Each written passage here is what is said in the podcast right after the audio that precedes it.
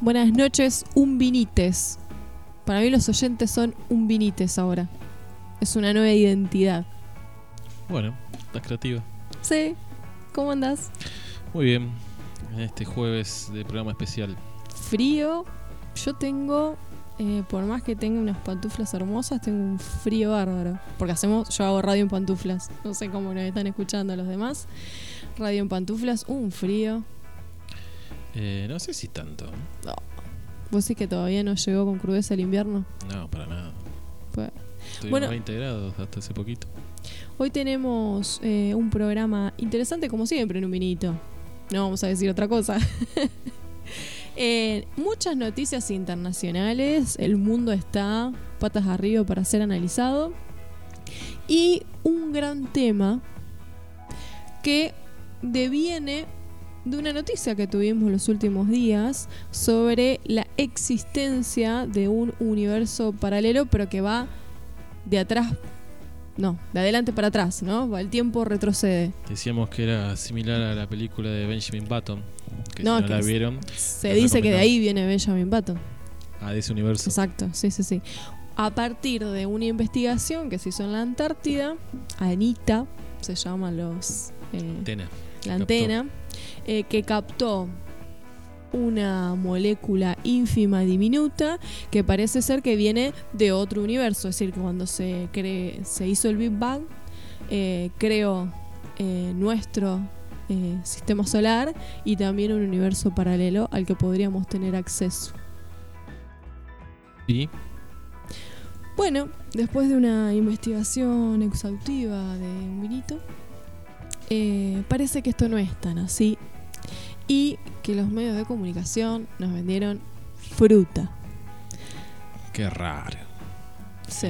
A mí me llamó mucho la atención que un medio de comunicación eh, internacional eh, haya tomado la revista científica donde se publicaron eh, los avances de este proyecto en la Antártida y haya modificado toda la información, dado información confusa y como el resto de los medios, incluyendo los medios nacionales que tomaron la noticia, eh, tomaron esa nota de periodismo basura y la replicaron sin hacer ninguna consulta a las fuentes oficiales, donde se decía que probablemente la hipótesis más lejana es la del universo paralelo, que probablemente sea un error los datos que se obtuvieron.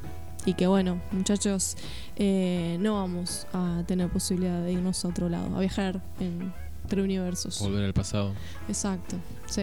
No sería posible. Me hace acordar un poco a la noticia de que Japón se preparaba para una invasión extraterrestre. Eh, se hablaba de un protocolo y también se puede interpretar que ese protocolo puede ser contra cualquier amenaza extraña, no necesariamente extraterrestre.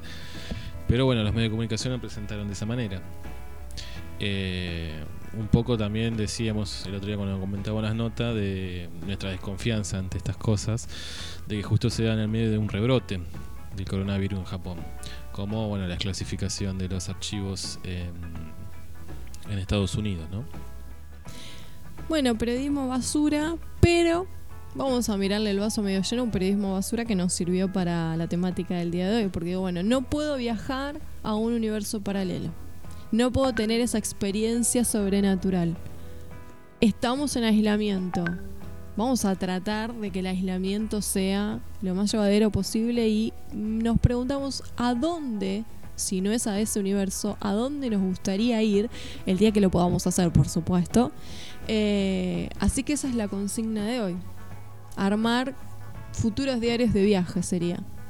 Por ejemplo, eh, podría ser que aquel lugar soñado durante el aislamiento dijeras, no, eso es una porquería, me gustaría ir a otro lado. O me gustaría hacer un viaje súper largo o más corto. O me gustaría darme la oportunidad de viajar con y hacer un viaje eh, con alguna persona en particular. Eh, así que bueno, nos gustaría conocer.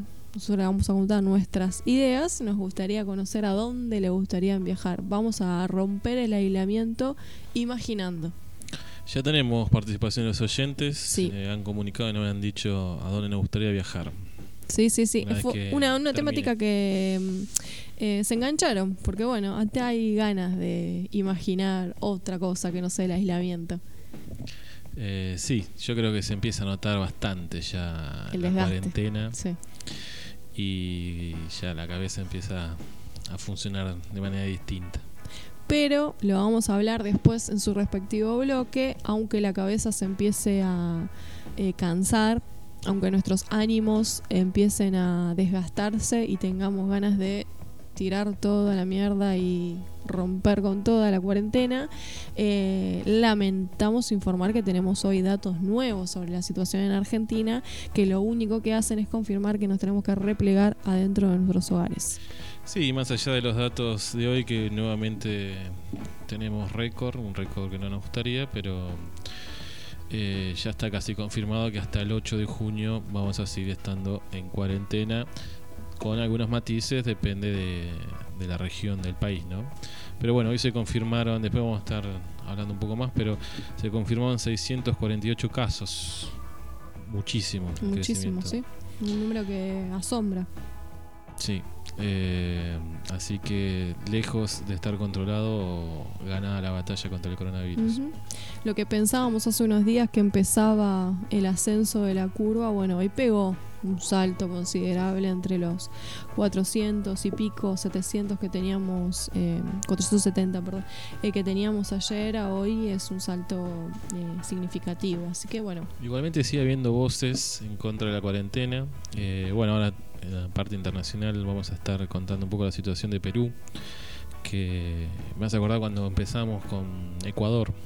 Eh, está completamente desbordada la situación y llama la atención que un médico, por ejemplo, que estuvo dando vuelta un video, supuesto médico de Córdoba, vamos a poner en términos de supuesto, eh, hablando en contra de la cuarentena y de que, bueno, hay que contagiarse. Y si alguno queda en el camino, bueno, es parte de la naturaleza. sigue con la hipótesis del rebaño que ya decíamos en Sí, minuto ya que... un darwinismo social muy barato, Claro. de que bueno, que se tiene que morir, que se muera y el resto que siga, porque si no se cae la economía. Eh, asusta que sea un médico.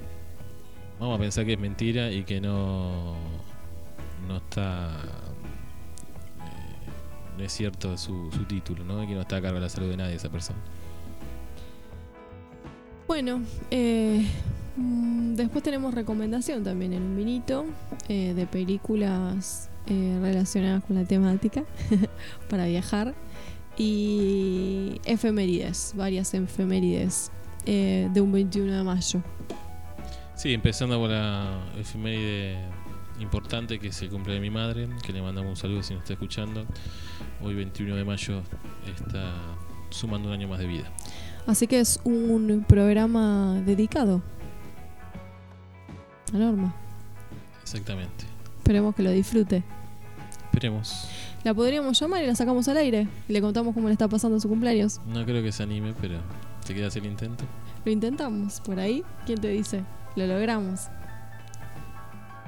Bueno, vamos a ir a una breve pausa, a disfrutar una canción para después meternos de lleno con las noticias internacionales.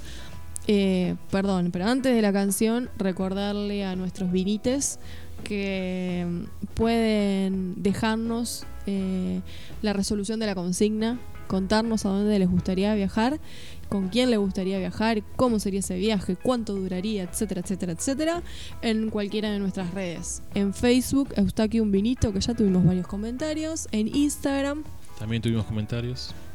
en Twitter, arroba un vinito. En nuestro canal de Telegram, Un vinito que está un poco silencioso, pero ya vamos a ya volver. la vamos a, a repuntar.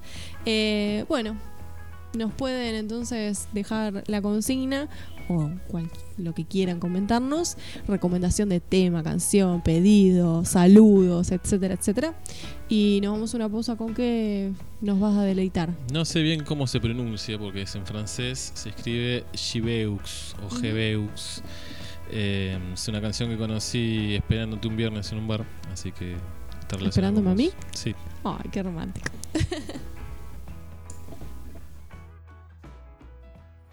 Coucou Nike Noise, c'est Zaz et on va vous faire Je veux avec Ilan Alabou, Ilan Alabou, Ilan Abou à la basse et Guillaume Giel à la guitare. Enchanté, tout le monde. Yes. A One, two, a one, two, three, et four.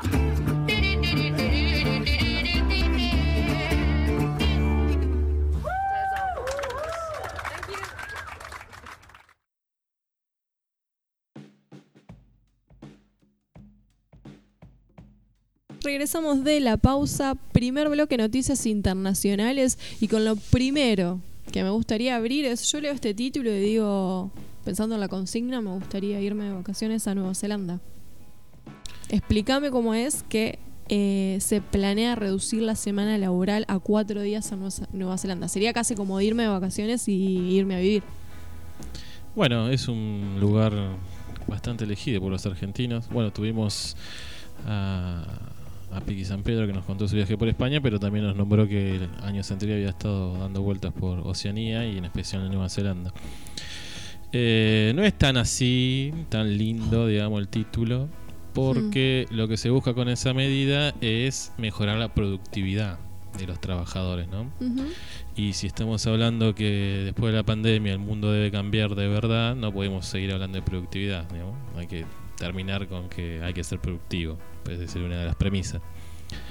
Eh, hay que hacer otra cosa, no sé bien qué, pero no productivo. Eh, y también se encuadra dentro del marco de la aplicación de, de medidas económicas para reactivar eh, el parate de la pandemia y como Nueva Zelanda tiene un gran desarrollo en turismo, de hecho representa más del 5% del PBI, eh, y como las fronteras van a seguir estando cerradas por un buen tiempo, busca reactivar el, el turismo interno. Claro. Entonces, reduciendo la jornada laboral en días, permitiría que las personas mm, pudieran viajar eh, más frecuentemente. Pero eh, la- el poder adquisitivo de los trabajadores se vería modificado. No, no, justamente. No, es el la mismo misma cantidad de sueldo, plata, claro. pero menor cantidad de días. Pero bueno, supuestamente se sacó una cuenta en que trabajando de esta manera, porque es algo que ya se, viene aplicando en algunos rubros de Nueva Zelanda, eh, que aumenta la productividad, por ende también aumenta las ganancias de los patrones. Nadie hace nada gratis acá, ni que. Sí, es como un favor a los trabajadores, pero para mantener la desigualdad de clase. Sí, por si eso nos ponemos ahí agudos. Lo del favor, porque lo que hace es que vos eh, genere más plusvalía, Exacto, más sí, sí. ganancia. Un favor Y- encomillado. y a su vez consumas más en los viajes, ¿no? Más allá de lo lindo, no lindo de viajar o el- lo que entendamos por viajar, eh, lo que se busca es incentivar el consumo. Sí, parece una noticia eh, alentadora para las condiciones de vida de un trabajador, pero si nos ponemos agudos en el análisis, lo que eh, oculta esta idea de reducción de jornada laboral es que en definitiva ese obrero en el mundo actual y ya hace muchísimos años está destinado a vender su fuerza de trabajo, con lo cual en una futura crisis, que eso me parece muy interesante poder siempre señalarlo, en una futura crisis ese trabajador eh, va a volver a estar eh, cerca o destinado o caerá inevitablemente en la pobreza o en el hambre, en el peor de los casos, porque solo cuenta con su fuerza de trabajo, a diferencia de la burguesía que algún resto le va a quedar eh, que es la ganancia, ¿no? La plusvalía, como vos decías hace un ratito. Entonces, si no se modifican esas condiciones económicas, eh, bueno, podemos trabajar menos, pero en realidad la desigualdad es preexistente y sigue manteniéndose. Sí, me hace acordar a, a una cuestión, por ejemplo, que tiene que ver con la esclavitud, cuando eh, Inglaterra se volvió abolicionista después de haber estado siglos transportando negros a distintas partes del mundo. Eh, pero ¿cuál era la idea? De que ahora se necesitaba fortalecer el mercado y que haya consumidores, por eso ya los esclavos no eran rentables. Todas las noticias o, o ventajas que vengan de arriba para los trabajadores es para sospechar. Nunca es muy raro que un patrón te dé algo porque solamente le conviene al trabajador y no a él. Eh, bueno, pero me parece que es una noticia interesante de pensar justamente por eso, para mm, desandar dónde es que hay que modificar. No en las jornadas laborales, sino justamente en las eh, condiciones de clase en todo caso, ¿no? Pero bueno, esa es una modificación de raíz, hay que eh, pelearla bastante. Hay una propuesta de pelea que le vamos a decir al final del bloque. Por eso te decía de, que no era tan así cuando en realidad se está buscando la productividad. Bueno, hay una mm, medida, va, medida, hay una forma de trabajo que introdujo Google, ¿no? Que es muy moderno, donde los trabajadores tienen lugar para dormir la siesta. eh, y también uno lo lee así nomás y dice, uh, qué bueno laburar de esa manera. No, no hay horarios fijos, uno va cuando quiere, tiene que cumplir una jornada, pero en el momento del día que quiere hacerlo. Y tiene esos espacios para comer muy tranquilo, muy lindo, para dormir un rato. Pero te pagan por tu fuerza de trabajo, no por la riqueza producida. Eh. Aprendan en el Logan. Pero todas esas políticas fueron eh, un desarrollo eh, tecnológico, desde investigaciones científicas para ver cómo se puede exprimir al máximo una persona en su rendimiento. La manera que encuentra Google es esa. Eh, es una muy buena nota para recurso didáctico. Gracias. Bueno. Maldonado, lo que trajiste acá. es Bueno. una riqueza Contribución a la educación argentina. eh, para pensar con los estudiantes. Bueno, deuda de COVID-19 es menos aterradora que el gobierno de Smith. Bueno, es un, un estudio que hace el mercado sobre Estados Unidos y parece que no son muy buenas las probabilidades norteamericanas, ya que eh, el desmanejo de la pandemia hace que los inversores duden de la capacidad de Estados Unidos de poder pagar su deuda, que ya habíamos hablado que eran miles de millones de billones de, de dólares, ¿no? Eh, me llama la atención porque hay todo como una crítica al sistema y cómo funciona el endeudamiento y, cómo el, fluir libremente de los capitales hace que los estados estén al borde de la quiebra. Porque sale en Infobae, pero es una reproducción de una nota de Bloomberg, una de las consultoras eh, fundamentales del mercado, digamos, de los ortodoxos del mercado. Y bueno, parece que Estados Unidos eh, está dando señales de que no va a ser solvente en el largo plazo y eso está asustando a los a algunos inversores que se irían a Europa o a mercados asiáticos, no China, porque sigue teniendo restricciones en el flujo de capitales. Pero eso haría un nuevo crack Claro. eh, que nos lleva a pensar, bueno, si los fondos de inversiones y este fluir de capitales eh, es lo que puede generar el, clac- el, el crack eh, del sistema, ¿por qué no eliminamos esos fondos? Si es el problema para todos los países del mundo, incluso para la primera economía del mundo. No se plantean esas cosas, eh, por lo menos en la nota, ¿no? Pero bueno, ya que lo estoy mostrando igual Infobae y Bloomberg me llamó la atención y por eso la traemos a un vinito. Eh, pero bueno, después no hay mucho más para sacar porque tiene que ver con cuestiones muy técnicas de números y, y no tanto del pensamiento que nos in- interesa a nosotros. Bueno, pero a futuro, si por ejemplo eh, para los inversionistas Estados Unidos no es solvente o no es un lugar justamente donde hacer inversiones, ahí sí Estados Unidos se vería muy... Bueno, hola, te podemos dar cátedra de Argentina. Se vería complicado y se verían complicado más de lo que ya están los ciudadanos estadounidenses. Sí, el artículo plantea que estaríamos en presencia de la fuga de capitales más grande de la historia de la Sí. humanidad. Eh, pero bueno, es como hemos dicho tantas veces, es un- una semana tranca en Argentina, ¿no? La Y fuga de también capitales. podría ser en Estados Unidos eh, la antesala, ¿no? Si, si, digamos, evaluando las leyes eh, económicas, podría ser la antesala de una hiperinflación en Estados Unidos también, muy a largo plazo.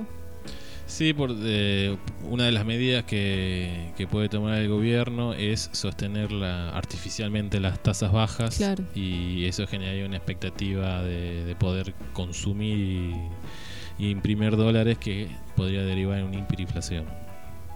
Bueno, así que el, eh, todavía no ha pasado nada. No, son decir, especulaciones. si la- no, pero digo, si la pandemia Ah. te pareció mucho, Sí, sí, sí, esto recién arranca. peor. Es como el inicio, se está desollando el ovillo. Eh, si recién está empezando la- el pico en Argentina en cuanto a contagios, imagínate lo que va a ser el pico económico en el mundo, ¿no? Continuamos con noticias internacionales. Eh, parece una de terror, pero no. Empresas zombies. Las empresas zombie de la crisis financiera ponen en peligro la reactivación económica. ¿No me vas a decir que empresas zombies tienen algo que ver tipo con empresas fantasmas? No exactamente, sino con empresas que ya no son rentables, que no se pueden sostener por sí mismas, que necesitan como un andamiaje financiero todo el tiempo. Por ejemplo, un Roca. Eh, no creo que sea el caso. Pero, Pero, digo, en la categoría de zombies, si necesita Ah, sostén, sí. es un zombie. Eh, pero son empresas que ya necesitaban ese sostén antes de la pandemia y que obviamente ahora en la pandemia están casi muertas, ¿no? Eh, el, el artículo es obviamente ortodoxo y lo que plantea que hay que dejar de que se mueran directamente estas empresas zombies que están a medio morirse. Eh, hay de todo dentro de esta empresa, ¿no? No, hay distintos rubros, bancos, no tiene que ver con un solo sector. Eh, me imagino que deben estar exceptuadas las de tecnología, que esas sí siempre están muy vivas. Eh, pero bueno, Porque el obviamente problema sería que las empresas zombie, por más ayuda que reciban, seguirían siendo zombies. Es, Claro, es como no el van a- pronóstico. no van a poder vo- claro. volver a ser solventes por sí mismas, entonces asistencia se hace Es un obvio gasto, claro, un obvio gasto. Y para los ortodoxos del mercado, cualquier ayuda estatal eh, o, o extraña o, ex- o extraordinaria eh, distorsiona el mercado. Eh, entonces esa distorsión va a hacer que la economía no crezca al ritmo que ellos quisieran, digamos, el rebote después de la pandemia. Ujú. Por esa propuesta es eliminar las empresas zombies. Empresas zombies que, más allá de que, como decíamos en la primera nota, eh, como toda empresa en el marco de la sociedad capitalista, generan plusvalía, pero son empresas que igual están sosteniendo a algún trabajador, imagino. O sea iba, que ¿no? los ortodoxos acá claramente están planteando derribar estas empresas que La necesitan de ayuda. Excel, no cierra el número, Tiki. afuera. Eh, y no hay una propuesta de solución al eventual obvio, eventual obvio desempleo que genera que las empresas zombies terminen siendo muertas. Eh, es parte de la naturaleza, imagino, para ellos el desempleo. Bueno, eh, algún economista de la etapa anterior decía que tenía que volverse natural echar y contratar gente. No, no, no tenía que ser un evento. No, no, no entendía cómo se puede hacer un paro porque echen gente, por ejemplo. Ujú, Si es parte de la circulación, como circulan capitales, circulan personas. Claro. Y circulan virus y después tenés que destinar un montón de guita al sostenimiento de una pandemia. Eso no importa. Vemos en ese momento cómo nos Y ahí el Estado no Organizamos. es tan malo, tal vez, Claro. cuando hay que sostener. Bueno, la Em, respuesta a esto es, bueno, est- estaticemos. Bueno, podría ser. Lo que pasa es que ya está, también estás hablando de otra, otro sistema, por lo menos, o mixto al, al menos. Eh, a mí me genera como una doble cuestión esto, ¿no? Por un lado no dejan de ser empresas y tienen las mismas lógicas que las que no son zombies Exacto. sí. y tranquilamente podrían estar apoyando cualquier medida. En este caso les toca eh, estar el- del lado malo, digamos, eh, a la mirada de los ortodoxos. Pero bueno, tal vez sean aliados estratégicos estos burgueses zombies en contra del establishment más poderoso para ver el vaso medio lleno en esta situación. Pero bueno, me pareció interesante el título y cómo el capitalismo se depreda a sí mismo también, ¿no? Eh, no hay una cuestión, si bien tienen muy bien entendida la clase que pertenecen o quiénes son, eh, no se le cae ningún anillo si tienen que patear un compañero, digamos, entre comillas.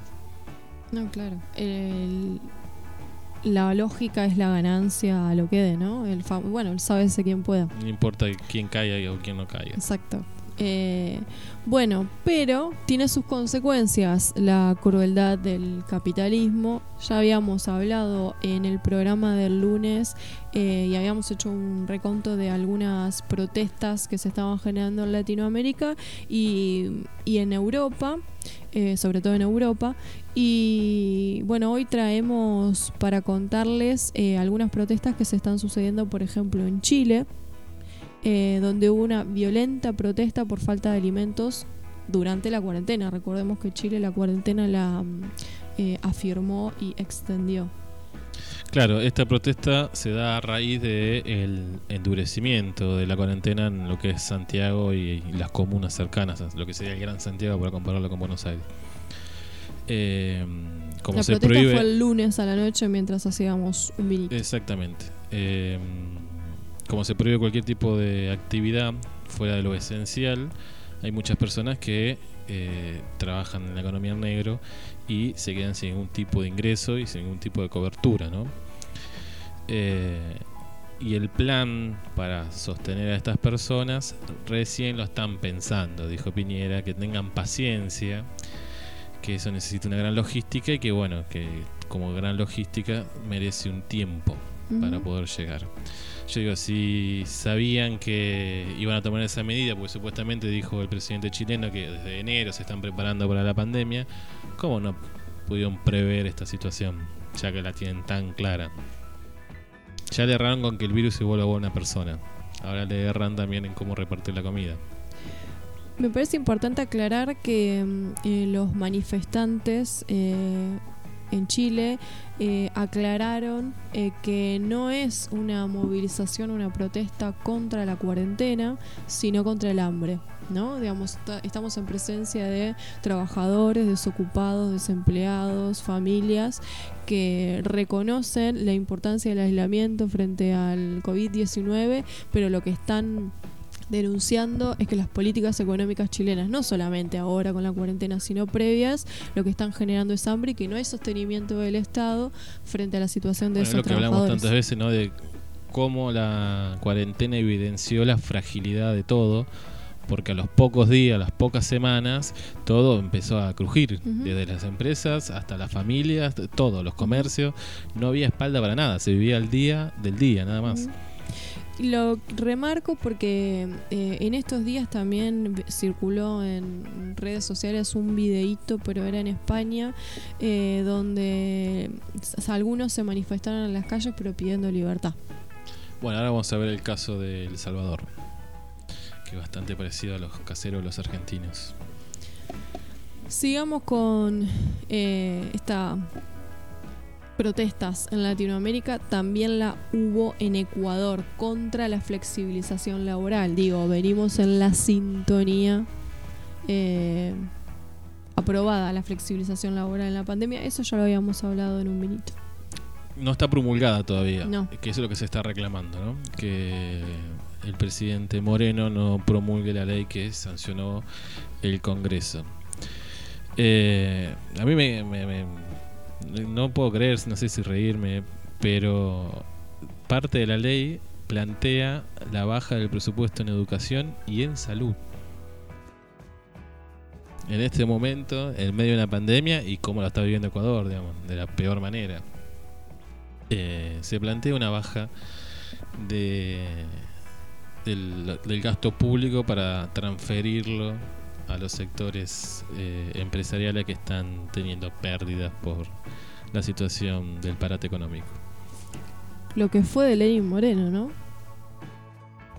Eh, no sé si a Correa se lo impusieron o fue un error táctico o no sé qué pasó ahí. Por de- porque de ser vicepresidente de, Es otro. de Correa a tomar decisiones como esta en el medio de una situación tan crítica como la está viviendo Ecuador es eh, increíble. Te quería leer algunos de los puntos de la ley. Eh, bueno, acuerda reducir salario. Eh, a pesar de que no todos los empleados estén de acuerdo en la empresa, eh, si hay una mayoría, que no sé quién dirá cuál es la mayoría, se aplica automáticamente el descuento de- del salario. Eh, y también eh, establece una nueva forma de contrato que sería como una extensión del periodo de prueba, que acá en Argentina es de tres meses. Si a los tres meses que estás trabajando en un lugar te tienen que tomar efectivamente o sacarte. Bueno, eh, esa situación en Ecuador pasaría a dos años y con la posibilidad de una renovación por dos años más. Así que estarías en... Dos años precarizado, tercerizado. Claro, en cualquier momento te pueden echar y no te pagan absolutamente nada. Qué locura. Así que bueno, estas son las medidas que está tomando Lenin Moreno para combatir la pandemia. Otro de los puntos es que eh, las faltas que tengas a partir de ahora en el trabajo se te van a considerar como días de vacaciones. No hay licencia por coronavirus. Así que cuando termine, si tienes que cumplir algún tipo de aislamiento, eh, no vas a tener vacaciones. Sí quiero remarcar que al igual que eh, en Chile, la protesta es clara, no contra la cuarentena, sino contra la flexibilización laboral, reconociendo que la salud y la educación es un derecho. Y por otro lado, eh, la verdad que esto invita a un juicio político de Lenin Moreno, porque en un contexto de pandemia está haciendo un recorte a un derecho básico como la salud, no aprendió nada. El único punto que, que tira ahí como una migaja es eh, el congelamiento de las tarifas de los servicios públicos. Y. Si no, era alevosísimo. Igual todas las entidades gremiales están en contra y bueno, hubo una Sí. manifestación una sentada para pedirle al presidente que no promulgue esta ley que ya dijo que él está completamente de acuerdo igual. Uno de los eslogan de la protesta es: sin temor, sin pactar, protestar hasta ganar. Apoyamos a los trabajadores en Ecuador. Ojalá tengan suerte. Se- está medio difícil, pero bueno. Eh, no sé cuál sea la realidad sindical eh, en Ecuador para, digamos, con qué fuerzas cuenta para combatir este tipo de, de políticas neoliberales. si no, digamos, eh, me parece que es, igual es, podríamos mirarle el, lado positivo a la pandemia y eh, pensar, eh, así como en Chile o como en Ecuador, muy distinta la situación en Brasil, ¿no? Que hablábamos el lunes, pero que está organizando a los trabajadores porque eh, nos permite darnos cuenta de las injusticias del modo de producción capitalista. Podríamos ahí ver un atisbo de esperanza, Esperemos. ¿no? Como provocación esta crisis de pandemia a la organización y al reclamo, eh, a la colectivización de la protesta también. Sí, también No sé si estoy con buena onda. No, y otra Pero cosa bueno. que, que puede ser positiva en el, para poner blanco sobre negro es la virulencia de, de la de la elite, ¿no? Como no les importa nada directamente. Si en el medio de una crisis sanitaria te tengo que recortar el presupuesto de salud, lo hago. Con tal de yo mantener mi margen de ganancia. Hasta el momento Ecuador cuenta con 35.306 casos de coronavirus confirmados y 2.939 casos de muerte. Que cuando hemos comentado la situación crítica de Ecuador, se sacaban de a 1.500 cadáveres por semana de las calles, nada más. Así que estos números, la verdad, que a mí me generan muchas dudas. También continúan las, pro- las protestas en Bolivia, que también hemos comentado, eh, ya vienen, de hecho ya tienen más de una semana las protestas en Bolivia contra el gobierno de. Eh, en este caso sí hay un, tinte anti-cuarentena. Lo que pasa es que eh, el Estado decretó la cuarentena, pero no dio ningún tipo de paliativo a la situación. Eh, por eso los trabajadores de, de Bolivia están pidiendo abrir la cuarentena para poder trabajar. Pero bueno, el gobierno dice que es toda una conspiración de Evo Morales desde la Argentina para perjudicar su la gobernabilidad que está teniendo Áñez. Y otro de los puntos que exige los manifestantes en Bolivia es que se confirme la fecha de elecciones. Ya sabemos que Bolivia está en un estado de excepción bastante preocupante porque después de un golpe de estado no se convocó a elecciones. Primero iban a ser en enero, después iban a ser en abril, vino la pandemia. Y bueno, están exigiendo que se fije el 2 de agosto como fecha límite para llamar a elecciones eh, nacionales. Otro eh, gobierno que no interviene por sus trabajadores. No, y en este caso ni siquiera fue elegido, porque por lo menos de Eh, además echa la pelota afuera. ¿eh? Sí, sí, de última Moreno lo eligió el pueblo, bueno. Se habrá equivocado el pueblo, no se habrá equivocado. Sí, sí, la situación política en Bolivia es delicada y además está en presencia de alguien que no eligieron y encima echan la pelota afuera responsabilizando a Evo que está eh, acá en Argentina. Y pero fogonea, ¿viste? Manda a su gente a, a hacer lío. ¿Qué pasa con Perú? Que viene complicado. Habíamos conversado que en Perú ya no estaban aceptando a los pacientes de alto riesgo en los hospitales. Eh, la situación en el sistema de salud es súper delicada en Perú. Y bueno, tenemos ah, no- novedades sobre la situación. Bueno, esos pacientes que no están aceptando en los eh, hospitales se están muriendo en sus casas. Ujú. Eh, acá hay una nota de Clarín que bastante dramática, la verdad que conmueve leer los testimonios de las distintas personas que fueron muriendo en sus casas. Eh, estaría funcionando un poco mejor lo que tiene que ver con eh, recoger los cuerpos y qué hacer, que a diferencia de Ecuador, de ¿no? Ecuador, de la situación en Ecuador, se, sí. se iban hacinando en las casas o en las propias calles. Eh, pero bueno, como eh, son comunistas y necesitan comer, se contrataron a venezolanos para hacerlo. No, que se contagien ellos, total, no los quiere nadie. Eh, así que las funerarias tienen venezolanos que se encargan de, de ir a buscar los cuerpos y quemarlos, pues ya se está haciendo muy difícil la, la cuestión de los entierros, así que directamente lo están quemando y después les mandan la urna con la ceniza de sus familiares a la familia.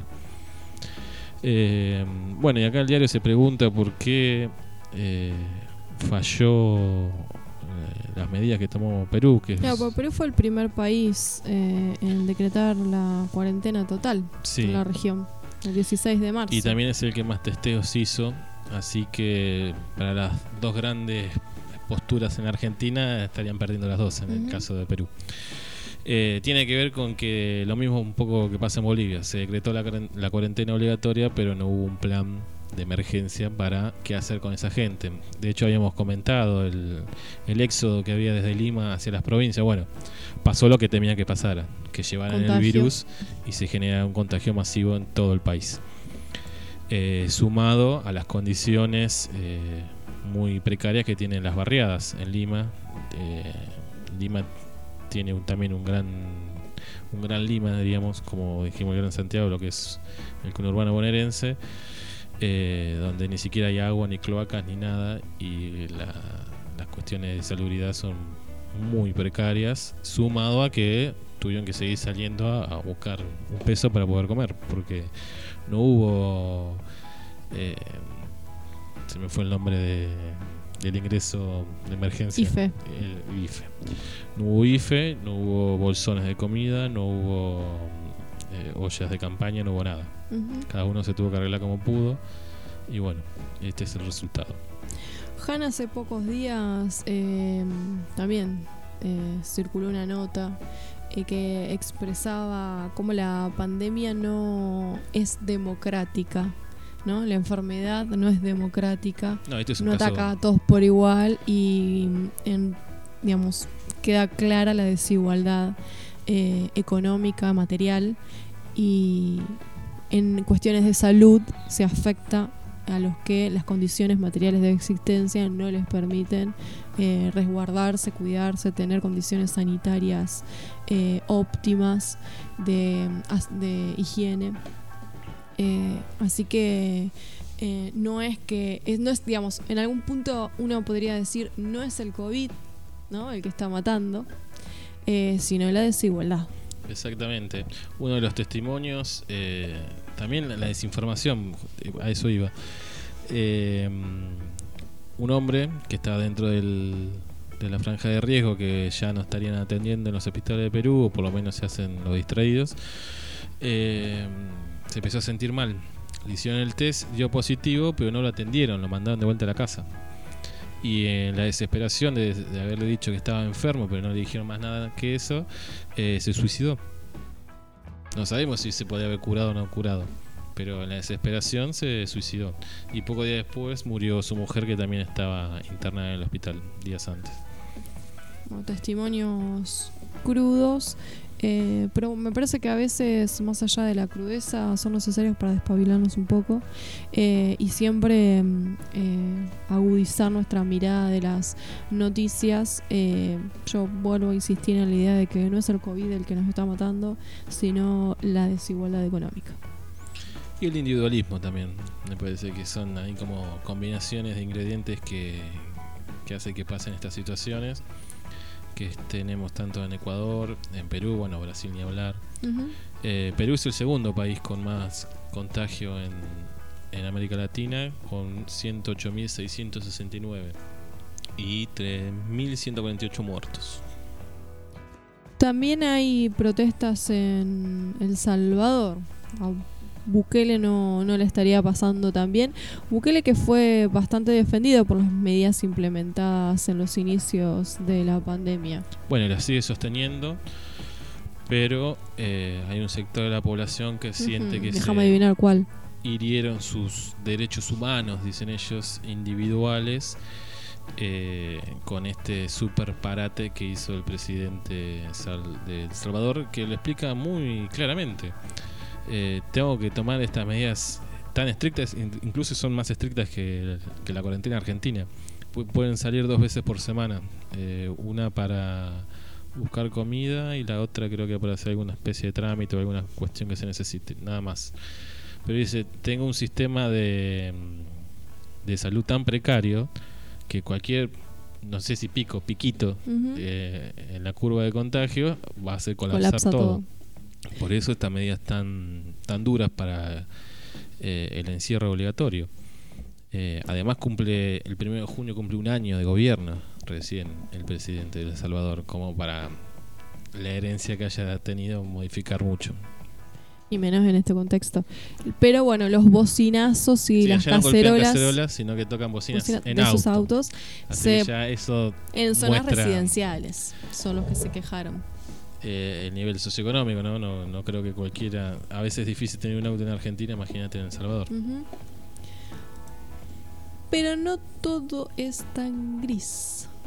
Hay una luz al sí, final del camino. Eh, el hombre gris, sí, ya sabemos que es Alberto. Eh, para los oyentes que se suman a un vinito, el hombre gris es uno de los escenarios posibles que aventuró. Ay, se me fue el nombre. Paravicini. Parravicini, gracias. En sus dibujos, este artista eh, tenía visiones a futuro y uno de ellos era el hombre gris en Argentina. Nosotros sostenemos que es Alberto Fernández. Alberto Fernández que propone eh, desde el grupo de Puebla participar de lo que usted ya es afiliado, Maldonado. Exactamente, la Internacional Progresista. Así que podemos decir que el grupo de Puebla se alinea con un vinito, sigue el- la línea de un vinito y se, Somos los asesores políticos del grupo se de Puebla. suma a la Internacional Progresista y convoca a fortalecer este nuevo instrumento político a todas las izquierdas del mundo y a todos los que se quieran sumar. Recordemos cuáles eran a grandes rasgos, ¿no? Eh, este grupo, la primera internacional progresista, que, cuáles son sus propuestas políticas muy asociadas con el socialismo, pero bueno, lo vamos a llamar internacional progresista porque eh, queda mejor. Tan Bueno. vapuleado el socialismo. Creo que la medida más trascendente tiene que ver con el control del mundo financiero por parte de los estados. Eso me parece lo más revolucionario que plantea o lo más osado. Y después toda la cuestión que incluye del medio ambiente, de cómo generar una forma de producir sin dañar el medio ambiente, porque como sabemos ya no hay más margen para seguir explotando o sacando recursos de, de la naturaleza. Bien, bueno, hemos invitamos a los umbinites a, eh, entrar a la página de la Internacional Progresista. Es súper fácil eh, colaborar con la Internacional y, bueno, formar parte del grupo. Pueden hacer historia, piénsenlo. Vamos a seguir de cerca la internacional y, ver la evolución que tiene. La verdad que, que reconforta eh, que nuestro gobierno esté del lado de la internacional progresista, ¿no? Por lo menos en generar un intento, una propuesta distinta a esto que veníamos diciendo que por ahí la Premier eh, neozelandesa festeja de reducir la jornada, pero que está dentro de la lógica de- del sistema de producción capitalista. Eh, la internacional plantea una alternativa. Discutiremos después si la ideal o no es la ideal o es la que todos soñamos, pero bueno, es, es algo Para empezar, no está nada mal. y está empezando a tomar forma ya con, con líderes políticos eh, con cierto peso, ¿no? No vamos a decir que mueven la aguja internacionalmente por completo, pero bueno, dentro del grupo de Puebla eh, tenemos a Rodríguez Zapatero, expresidente de, de España, una de las principales economías del mundo, eh, al Pepe Mujica, al Hugo, bueno, Alberto Fernández, presidente de México, así que, que, que haya apoyos oficiales eh, a la internacional le dan cierta robustez. Eh, acá Chiquito dice que se quiere afiliar, que cómo hace. Simplemente tiene que entrar a la página y ingresar sus datos, hacer clic en aceptar, es muy fácil. Está en el muro de, del Facebook de un vinito el link de la página si alguno quiere sumarse. Bueno, le recordamos a los oyentes minites que mm, nuestra consigna de hoy es eh, divagar y compartir a dónde nos gustaría viajar. Estamos en aislamiento, pero vamos a romperlo de manera mental, con la imaginación y prepararnos con todas las energías para hacer un viaje después eh, de la pandemia. Lo pueden hacer en cualquiera de nuestras redes sociales, en Facebook, Eustaquio Un Vinito, en Instagram, Un Vinito Radio 20, en Twitter, arroba Un Vinito, eh, y en nuestro canal de Telegram. Un vinito. ¿Nos vamos a una pausa? Vamos a escuchar a Sumo ahora.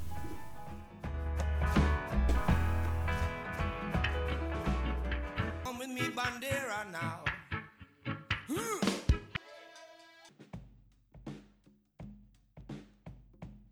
Regresamos de la pausa. Eh, ¿Qué canción estábamos escuchando? Estamos escuchando eh, Que me pisen de Sumo. Ahora sí. Eh, bueno, noticias nacionales. Hoy en la introducción del programa dábamos las cifras del día de hoy, 648 nuevos casos eh, de contagio confirmados de COVID-19, lo cual alarma. Ya tenemos 9.931 casos de contagio eh, y 416 los fallecidos, ¿no? Fallecieron Sí, 13, lamentablemente. 13 en las últimas 13 24 personas. horas. en el último en el último día. Bueno, y se concentra en lo que conocemos como AMBA, ¿no? Y en Capital Federal sobre todo. Eh, ya venimos hablando bastante de lo que está pasando en las distintas villas de, de la capital. Eh, bueno, hemos estado comentando la lamentable muerte de Ramona, una de las referentes de la Villa 31 que militaba en La Poderosa. Eh, Levi se juntó con Alberto Fernández. entre otros referentes de, de organizaciones sociales para ver cómo agilizar o profundizar eh, la ayuda del Estado a, a los barrios, ¿no? Un poco eh, haciendo la comparación con lo que leíamos antes de Bolivia, de Perú, de Chile, eh, la diferencia, ¿no? De tener un Estado presente eh, o por lo menos un Estado que tiene vocación de estar presente, obviamente debe haber miles de errores y debe faltar un montón al Estado argentino para llegar a cada uno de los que lo están necesitando. Pero bueno, eh, cambia completamente que existe y que no existe esa vocación por, por estar. Sí, hay otra perspectiva desde el primer momento, ¿no? Otra mirada eh, de la política estatal. Exactamente. Ujú. Eh, Tenemos acá. eh, uh, bueno, tenemos acá a Catalina, en primer lugar. Eh, nuestra perra que se duerme y se cae de la silla. Está ladrando. bueno, no voy a. de- Para que estoy relatando los ladridos de Catalina. Ladra, ladra, ladra, ladra. no. Parece que se cayó. Larry Fink, el inevitable socio del país y la llave para un acuerdo final. Bueno, es el CEO del grupo Balrock, que ya lo, lo hemos nombrado también. Maneja el Big Data privado, el Aladdin más grande del mundo. Desde este sistema conectado con sus oficinas de Buenos Aires se monitorean permanentemente las ofertas y contraofertas para avanzar en la negociación. Bueno, este muchacho es, eh, fue el gran ganador de la crisis del 2009.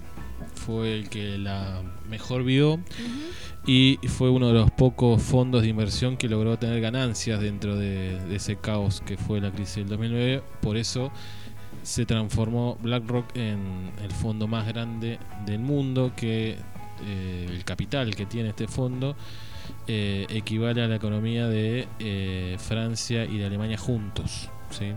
Lo único que supera a, BlackRock es eh, Estados Unidos y China en, masa de dinero.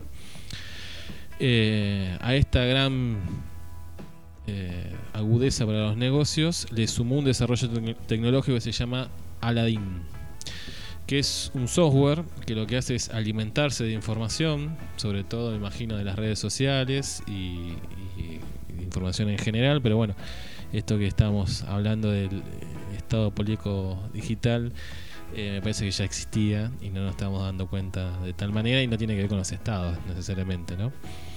Bueno, este software lo que hace es eh, decirle al señor Larry dónde tiene que poner la plata. Y parece que es casi infalible. Eh, y se usó para la negociación de la deuda externa argentina. La oferta de Guzmán, de nuestro ministro de, de Economía, se le instaló al, al software y el software dijo que bajo ningún punto de vista había que aceptar esa oferta porque era una inversión de muy alto riesgo. Por eso la dureza de, de BlackRock. Y además, como es tan eficaz o ha sido tan eficaz desde el 2009 para acá, Aladdin, el resto de los fondos que también están negociando con Argentina accedieron a esta información y como bueno, como si lo dice Aladdin, no vamos a aceptar tampoco la oferta. Entonces habrá que cargarle una oferta que Aladdin diga que es viable y ahí van a firmar eh, los acreedores de la Argentina un nuevo acuerdo de, de pago de deuda. ¿Y dónde la vio este muchacho? ¿Dónde, ¿Cómo hizo en el 2009 para No sé si habrá sido instinto o... el soft? Eh, por lo que plantea el artículo, el, el software se, se desarrolló después. eh, de hecho, a, a su agudeza consiguió los fondos para el desarrollo de- del software este de, de Aladdin, que es infalible para las inversiones. Claro, eh, frota la lámpara y el genio le dice por ahí va, por ahí no. Me imagino que deseo". habrán sacado de ahí el nombre, ¿no? Una especie de gurú que- de consulta, ¿no?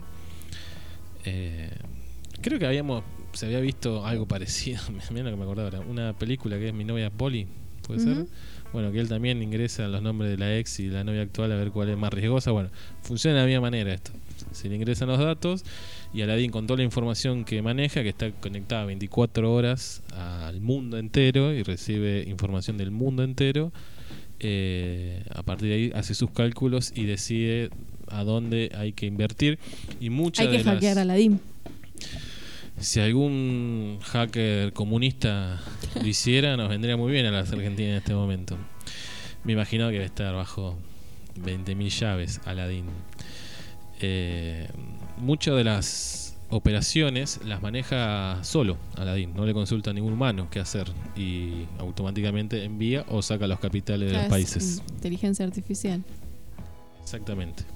Asusta bastante, ¿no? Sí, porque en términos filosóficos, eh, cómo queda supeditadas las decisiones eh, humanas, políticas y económicas a un software. Bueno, el destino de 45 millones de personas, como es Claro. nuestro país, depende de si Aladdin acepta o no acepta la oferta. Bueno, entonces tenemos tenemos que convencer a 45 millones de que hay que sabotear a Aladdin.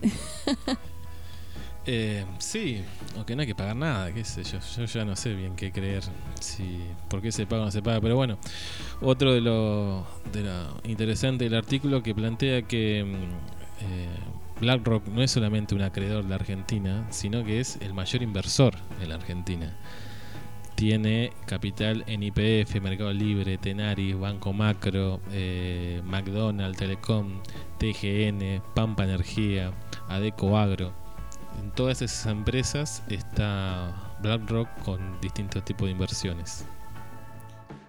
¿Quién es Black? O sea, ¿cuál es la, el dueño de BlackRock? Es un fondo de inversión, no hay un dueño único. No hay un dueño único. Eh, este muchacho es como la cara visible porque es el que, que- el mayor responsable. Eh, muy cercano, por lo menos desde, desde ámbito financiero, lo, lo relacionan muy cercano a Macri, que tuvo ¿no? un par de, de reuniones cuando fue presidente y que ayudó a, a Caputo a salir de las LEVAC. Pasan tan rápido, pero ¿se acuerdan el día que casi supuestamente explota el país porque vencían las LEVAC y todo eso iba a ir al dólar? Bueno, que ahí se ganó eh, el apodo de Messi de las finanzas Caputo porque se activó eso y no pasó nada. Eh, bueno, el que puso la plata para que no pase nada fue Larry Fink. Bueno, estamos en manos de Aladín. Qué suerte. Este era un lindo cuento. Aladín ya no perdió todo el misticismo. Eh, ¿Qué otras cosas suceden en Argentina? Hay una, mm, eh, una alerta que hacen desde ANSES por estafas con el ingreso familiar de emergencia y la tarjeta alimentar. Yo he visto varios comentados en redes sociales em, eh, contando que lo han llamado diciendo que ya estaba el ingreso familiar de emergencia, pero bueno, esa esas personas nunca lo habían solicitado y le pedían a cambio sus datos eh, y que se acercara. Así que ojo con los llamados telefónicos y las campañas por WhatsApp, eh, que todas las comunicaciones de ANSES se hacen por los medios oficiales. Vamos acá a sacar a Catalina, que está muy enojada por esta estafa.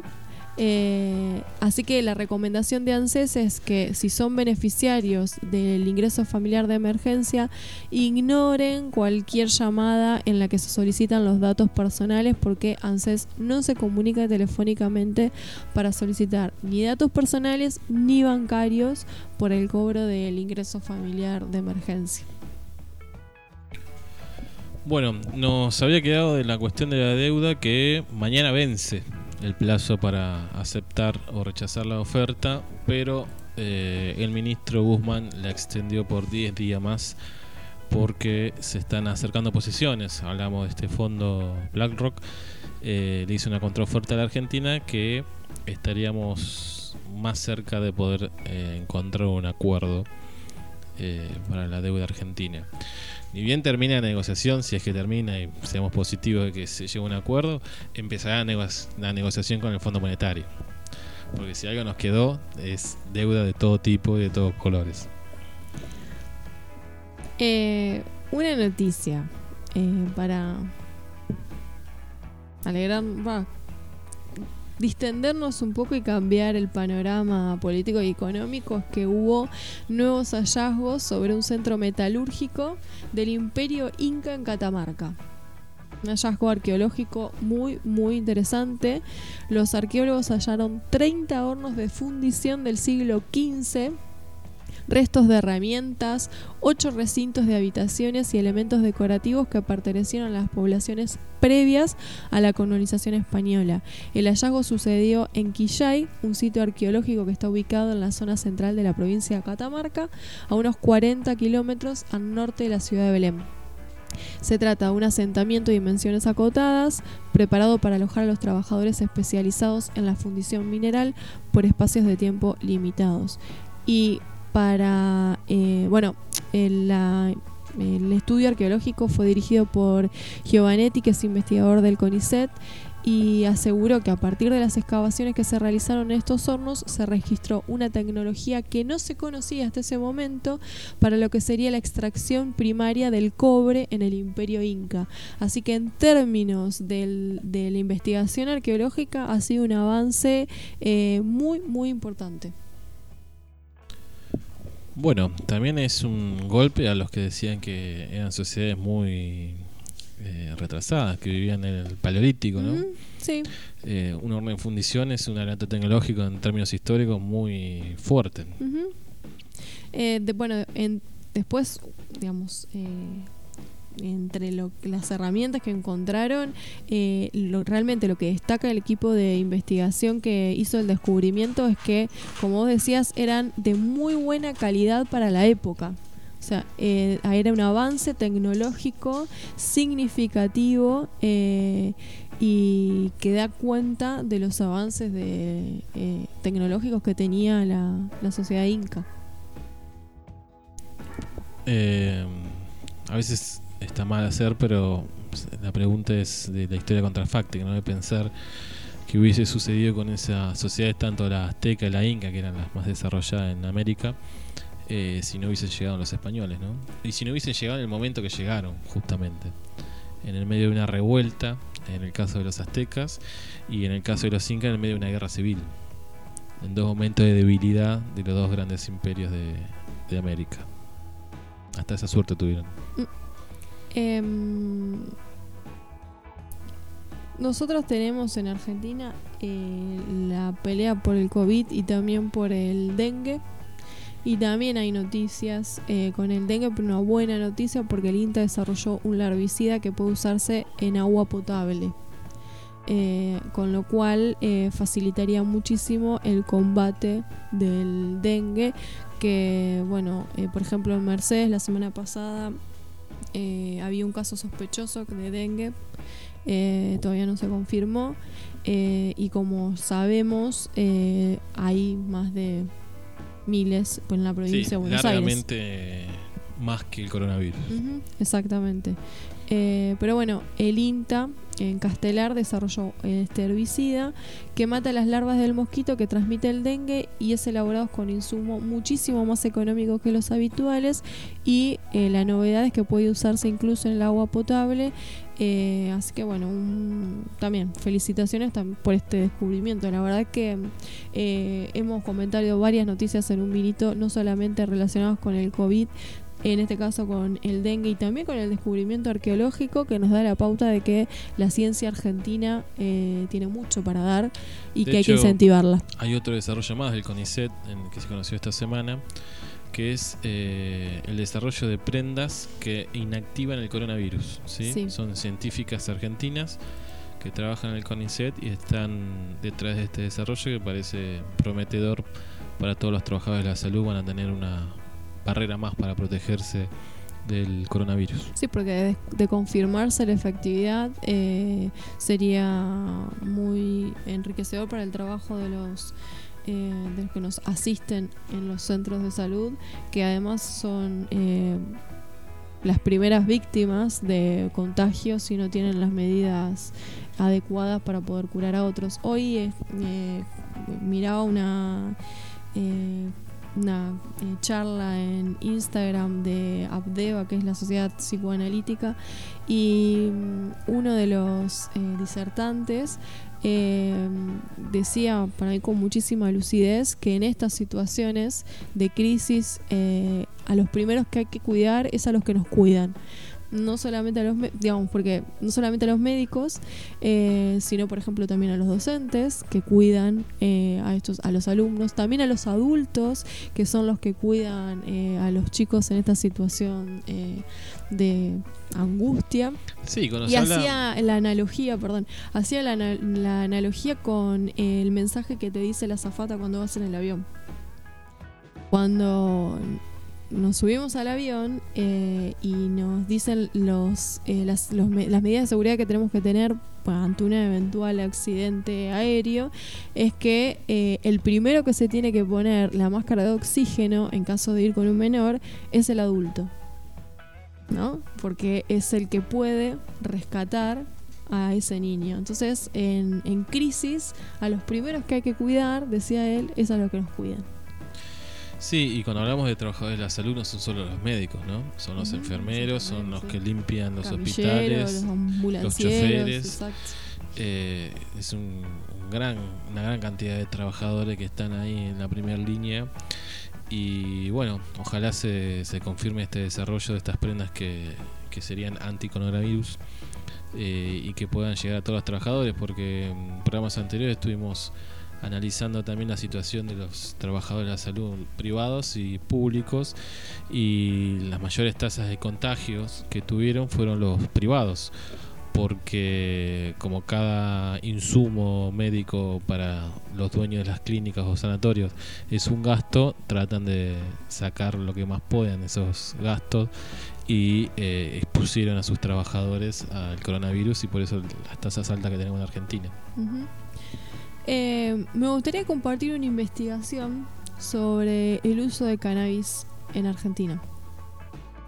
La investigación arroja que ya no es tema de tabú entre los argentinos eh, y que en realidad cada vez para mayor porcentaje de la población se la considera una alternativa ligada a la salud y al bienestar personal. La investigación la hace una consultora que es la consultora Cantar y dice que 8 de cada 10 argentinos asocian al cannabis con el campo de la salud y le atribuyen tantos beneficios psíquicos, perdón, físicos, psíquicos podrían ser también, como emocionales, ahí van los psíquicos. Me adelanté yo la- a la nota. Eh, el estudio se realizó a base de mil casos en el país y bueno, se llevaron esta sorpresa de que no es tabú el uso del cannabis y que está cada vez más asociado con eh, la salud. Sí, y además eh, dejar de criminalizar ¿no? al consumidor de cannabis. Eh, yo soy partidario de, de no criminalizar a ningún consumidor de nada, ¿no? a pesar de los consumos problemáticos. Eh, pero bueno, sería un buen comienzo la despenalización del cannabis de una vez por todas. Y Bueno, en no esto que vos los juzgados con em, causas sin sentido de, en esto que vos planteás, de eh, menores o de gente joven porque tenía un porno, sí. el 40% de los encuestados indicó que la comercialización debería estar a cargo del Estado. Al uruguaya, ¿no? En- que es muy similar. Eh, porque dicen que de esa manera se favorece la disminución del narcotráfico, el crimen asociado, y le agregaríamos la criminalización, ¿no? Del uso de sustancias. Bueno, eso habla de una maduración de las personas que consultaron porque no es eh, queremos fumar, porro y listo. No, habla de una reglamentación. Digamos, ya que se plantee de esa forma, realmente eh, le da un carácter de seriedad importante. Eh, que no tiene que ver con una cuestión de me quiero drogar, sino que en todo caso, si decido consumir algo, hacerlo de manera responsable y también saber que se está consumiendo. Eh, había un gran horror, me acuerdo, después de lo que había sido la fiesta esa en Capital, que murieron chicos por una pastilla de mal estado.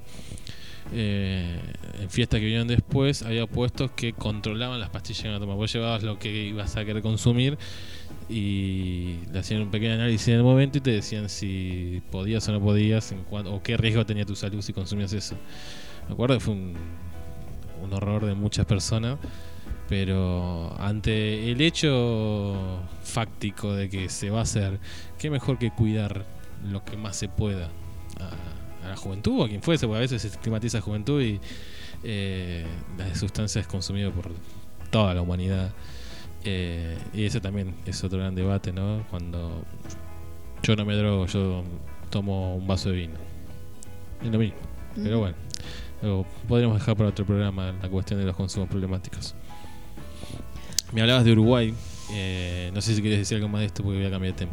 No, sí, que mm, eh, ya hace varios años y mm, en un punto, por suerte, la mirada no está puesta en la peligrosidad de la sustancia, sino en el vínculo que tienen los consumidores con las sustancias, ese es el problema. Y pienso en la marihuana, cocaína, alcohol, y pienso en la comida también.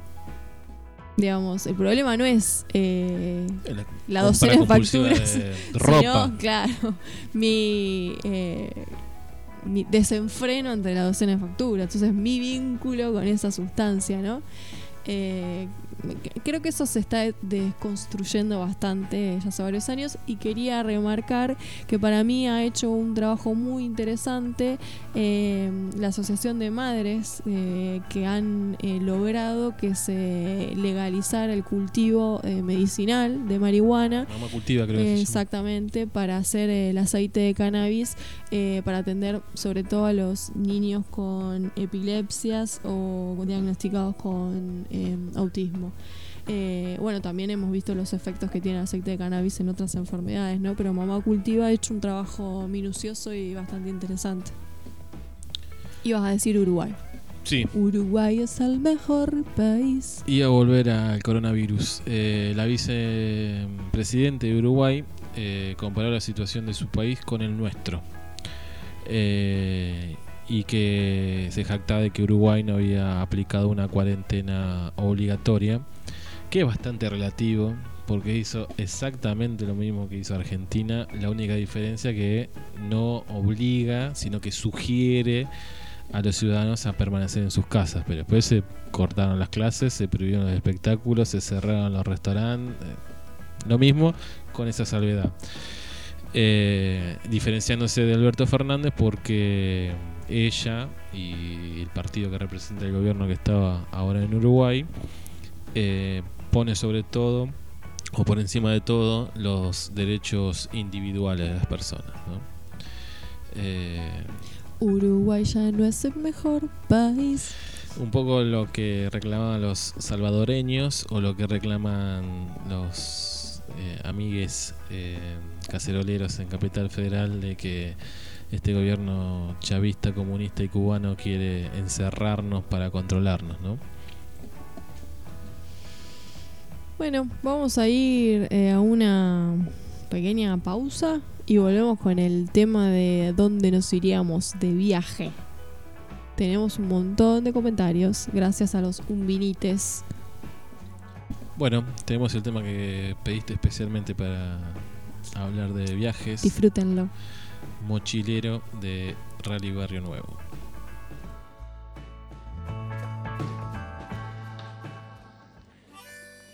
Bueno, ¿hasta qué hora vamos dando vueltas? No, no, no, a mí no me... Volvimos en la pausa y nos vamos de viaje. ¿A dónde nos vamos de viaje? ¿A ¿Dónde te gustaría irte? Eh, yo tengo pendiente Cuba. En 2018 había empezado un ahorro y justo me agarró la corrida y lo que había ahorrado no me alcanzaba ni para el transporte de la plata. Y ahora lo tenías planificado y te agarró la pandemia. Exactamente, este año parecía que podía haber hay un puchito para poder terminar de lograr el ahorro y bueno, vino el coronavirus. Por algo Ah. será que Cuba se me resiste. Habría que cambiar de destino. Parece maldito. Eh, tal vez necesite alguna otra maduración para disfrutar de Cuba todavía. ¿Y por qué te gustaría ir a Cuba? Básicamente por la cuestión histórica eh, y después porque el, el lugar que más me gusta de vacaciones o de viajes es la playa. Así que visitarías las costas cubanas. A mí, eh, pensando en la consigna, eh, me gustaría conocer, bueno, Europa, pero no hacer el viaje clásico de, digamos, visitar los cascos históricos. Eh, me gustaría como adentrarme en algún pueblito y estar ahí, no sé, compartiendo con el pueblito sus costumbres. O conocer alguna eh, sociedad o comunidad muy distinta a la mía y compartir, digamos, que mis vacaciones sean eh, transitar varios días eh, con ese estilo de vida. No tengo definido qué comunidad, por ejemplo, ¿no? Quizás a Europa sería un viaje como más clásico. y si me vuelco más a ese perfil de viaje, quizás con- conocer algún lugar del continente africano y ahí sería como mucho más, imagino yo, no sé, por eso bastante más distintas las... A priori Culturas. se supone que sí, ¿no? Sobre todo el centro y el sur de África, ¿no? Por ahí el, el norte musulmán tenga alguna cuestión más contaminada del occidente. Ujú. Que el viaje sea no solamente disfrutar del paisaje, que en lo personal es algo que me encanta. eh, eh, he amado muchísimo el sur en ese sentido en Argentina, pero que todo viaje es una instancia de aprendizaje, ¿no? Pero que tenga esa particularidad, aprender de la cultura porque la transito, la vivo, la comparto. eh, darme para mí ese lujo, ¿no? De estar viviendo de otra manera, completamente distinta, con otra filosofía de vida, quizás. Eh, ese sería un viaje de vacaciones que me gustaría emprender. Sí, eh, a mí también me gustarían los viajes gastronómicos, conocer los platos típicos de cada uno de los lugares, las bebidas típicas. Eh, son viajes que me entusiasman, pero bueno, se necesitan grandes desembolsos de dinero para esos viajes. Claro. Eh, ahí te No vas con la carpita y listo. No, el mate y el calentador, no. no, no. Eh, son como dos estilos de turistas, ¿no?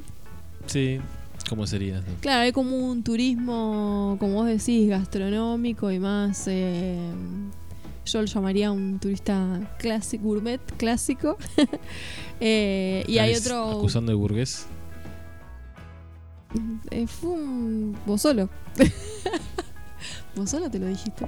Y hay como otro turista más. eh, no sé si ponerle el mote aventurero, pero.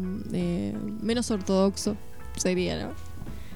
Yo lo llamo prolijamente desprolijo, más que no ortodoxo.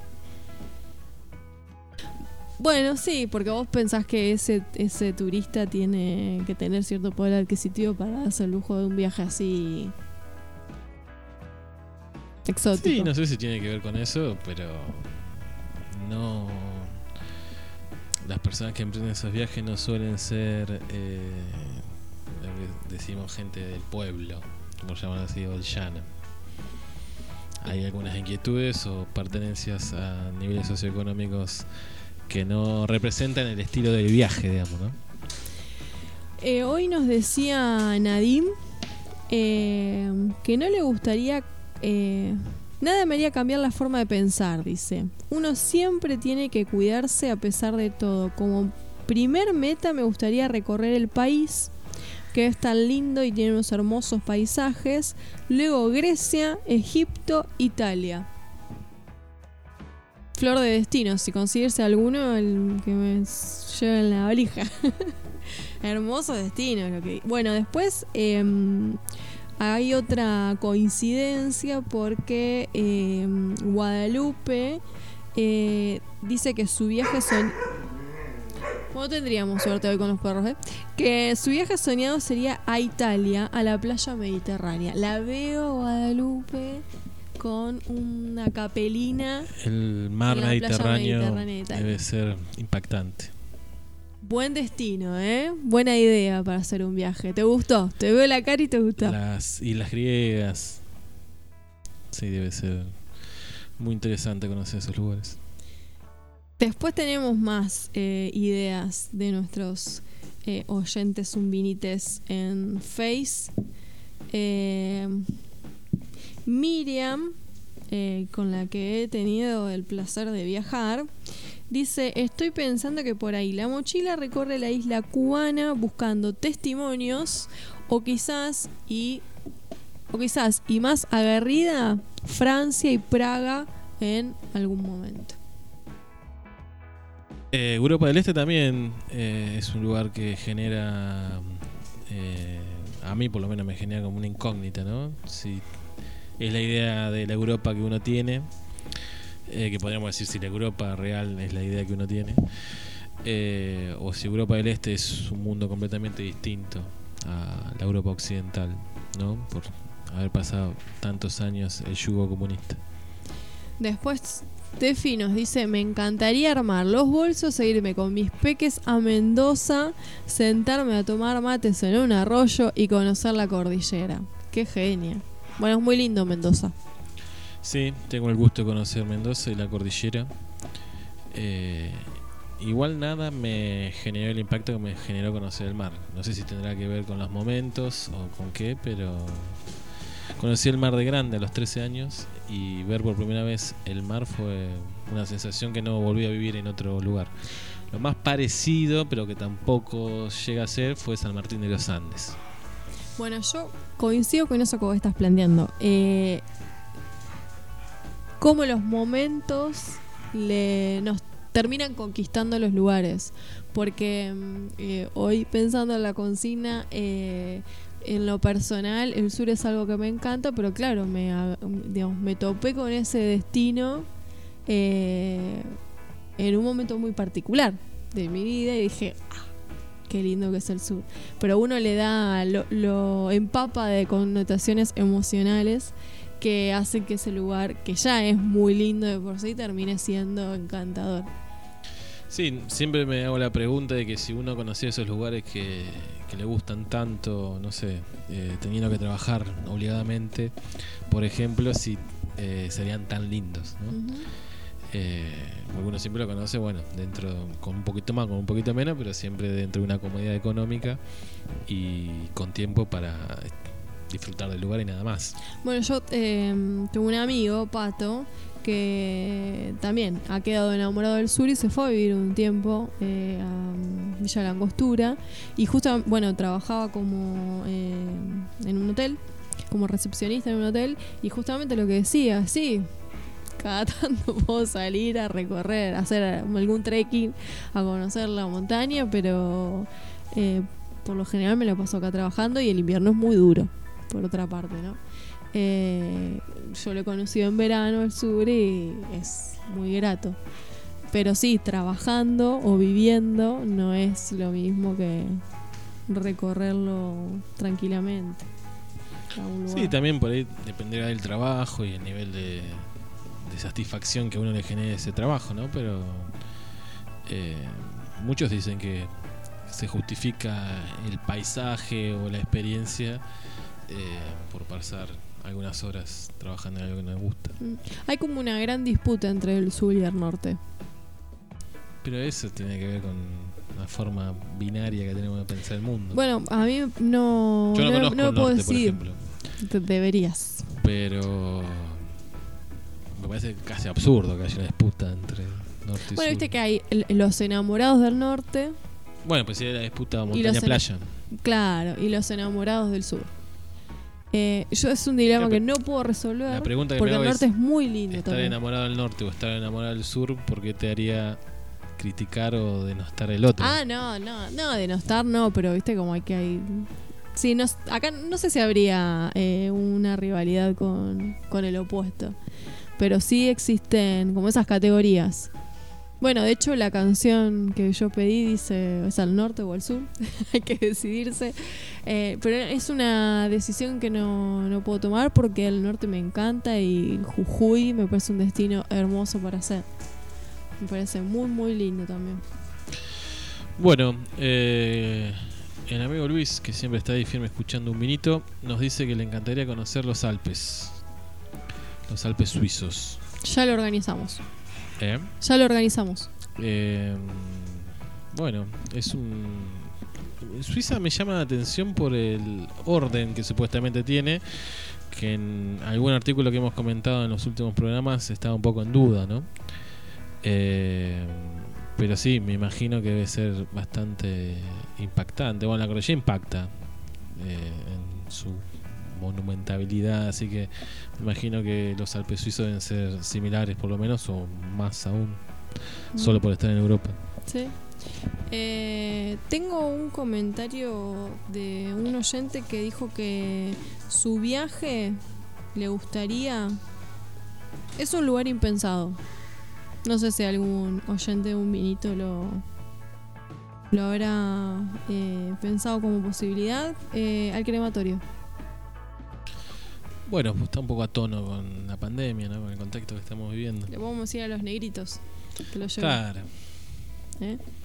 sería eh, un meme. Claro. Eh, pero bueno, eh,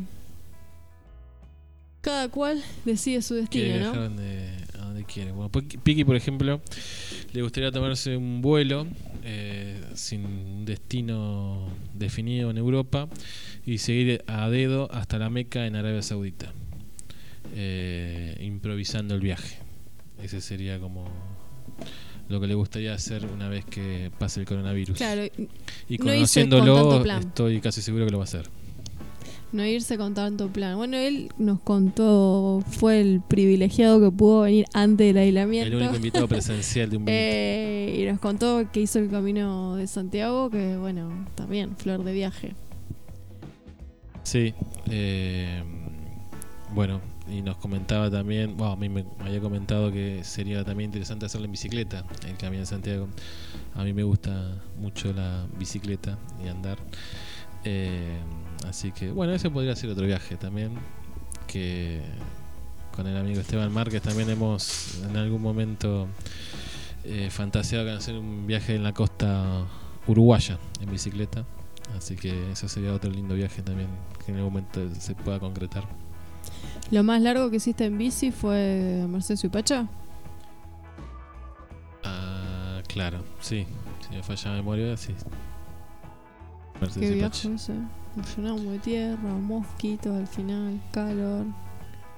Eh, y quedaron pendientes varios. Quedó pendiente Almeida y quedó pendiente San Antonio Areco, que era el, el más ambicioso de todos. Bueno, ves, los viajes. Uno siempre piensa en viajes y. Va, no, uno no. Yo pienso en viajes y pienso en avión. Pero, ves, Eh, viajar en. al- en algún momento pensé en ir en tren hasta el norte. Porque tiene otra. O sea, el viaje mismo ya es. vaca- No el destino, ¿no? Sino el viaje mismo ya es. forma parte de las vacaciones. Sí, me imagino también que debe tener que ver con edades. Eh, yo no me imagino haciendo ese viaje. Prefiero ir en bicicleta. Bueno, sí. tren. Eh, Largo el viaje está. Yo el, el viaje al norte también lo planifiqué varias veces, casi como el de Cuba, eh, pero siempre hubo algo que evitó que lo hiciera, pero mi idea era eh, hacerlo en auto, pero ir haciéndolo por tramos eh, y tomarme unos cuantos días para llegar al norte y recorrer. Un viaje largo, largo, un mes y medio más o menos había planificado. Lo que no me llama tanto la atención como destino de viaje es eh, Oriente. No es un lugar que me que me desvele por el momento. Como lo hace Europa o África, bueno, mismo Cuba. Creo que todo lo que es Latinoamérica sería hermoso poder hacer un viaje como ese. Recorrer Latinoamérica eh, sería muy interesante también. Lo que, lo que pasa es que, me- creo que hay que o tenés plata para viajar siempre o tomás la decisión de largar todo y ponerte a viajar. Sí, no, no sé cuál será la solución. Me imagino que con plata se facilitan un montón de cosas, ¿no? Eh, pero bueno, es un poco menos romántico, Hacerlo con plata. claro. O con mucha plata y no hacerlo con lo justo. Habría que. Habría que instalar por lo menos los créditos para viajar. No pedir un crédito y vos lo usas para viajar. Que sean así. Como el crédito hipotecario, el crédito para viajes. Accesibles, ¿no? Tipo el procreador de Cristina. El tema Sin interés. es la jornada laboral, ¿no? Un poco lo que planteaba la Premier neozelandesa. Eh, los docentes en ese sentido tenemos todo enero para viajar. No, no todas las profesiones tienen esa ventaja. Eh, pero bueno, viajes así de una región, conocer Asia no se puede hacer en un mes tampoco. Nah. Eh, tendrá que ser una decisión de cambio de vida o sí, o tener un vivir, no sé, de rentas y que no, se, no haga falta que eh, la presencia de uno para que el capital fluya. Tuve no, tu- varias ideas. ¿Hay alguna otra idea que nos hayan dado de viaje? Sí, Fernando que nos dice que le gustaría conocer el Festival Alienígena, que Ah, hemos contado un poco que sí. es el origen de un vinito. Buena elección. Eh, y bueno, un vinito se compromete a organizar ese viaje para todos los oyentes que quieran hacerlo eh, y pasar eh, dos, dos días. Duró, antes duraba cuatro, este año duró dos días, así que serían dos días de festival alienígena en el Cerro Unitorco. Eh, Festival alienígena que para mí tiene que tener como incluido el ascenso al Uritorco. De día, de noche, pero el ascenso al Uritorco tiene que estar. Eh, creo que Si fue no, una de las el cosas que me pasó en la vida. Subir el Unitorco. Un ¿Qué te día pasó? de enero a las 2 de la tarde Ah. con 40 grados de calor, alpargatas y media botella de agua. Bueno, si vos no te ofreciste las condiciones para subir, Lo que pasa es que los eh, nativos nos dijeron que era un paseo, una caminata. Duro el ascenso. Lejísimos de ser un paseo, una caminata. Largo, seco, calor, debe ser eso. Y de noche, eh, la pasaste peor. No, fue un poco más ameno hasta donde pudimos llegar, pero bueno, nos agarró una tormenta. Nos agarró la No tengo tormenta una buena y teníamos con un frío ah, absoluto. Qué frío que hacía ese día, el viento total. Nunca había pasado tanto frío como ese, esa noche en el Uritorco. Pero bueno, no llegamos a la cima, pero hicimos el refugio del Uritorco. Bueno, Vale, acá Fernando se está comprometiendo a que en dos años se ve que no tiene mucha esperanza que se acomode rápido la pandemia. Eh, va a salir una combi de un vinito para el Unitorco. Ya, ya, ya me imagino el plotter de la combi. Con un, Sería.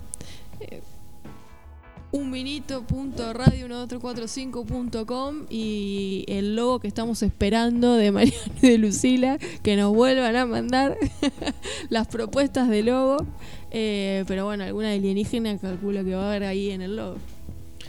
Eh, sí, de hecho nos quedaron contactos en Instagram de Capilla del Monte, de una banda de rock eh, que se llama Mr. Alien, así que todo tiene que ver con Alien. Eh, y se viaja con antenitas extraterrestres, con careta, con alguna alguna particularidad en la vestimenta. Y que no sea el fin de semana, en realidad tiene que ser ese fin de semana porque es el festival, pero habría que ir unos días antes para no agarrar la chorrea de auto que nos tocó, que un viaje de 6 horas se transforme en 12. Por eso ya tenemos las recomendaciones para hacer el viaje al festival. Me encanta la idea de la combi, genial. ¿Volarías a algún otro lado más? No, esto que vos decías de que no te llamaba la atención Oriente, eh, a mí me llama la atención eh, por mi profesión, digamos, por ser, no, soy historiador, soy profesor de historia, pero eh, Oriente es, es la cuna de la humanidad, hasta hoy en día por lo menos conocida. Y el Oriente lejano, la verdad que me gustaría conocer China, pero también desde un punto de vista bastante antropológico, ¿no? Saber cómo vive y cómo se configura esa sociedad supuestamente comunista, ¿no? Y mezclada con una cultura milenaria.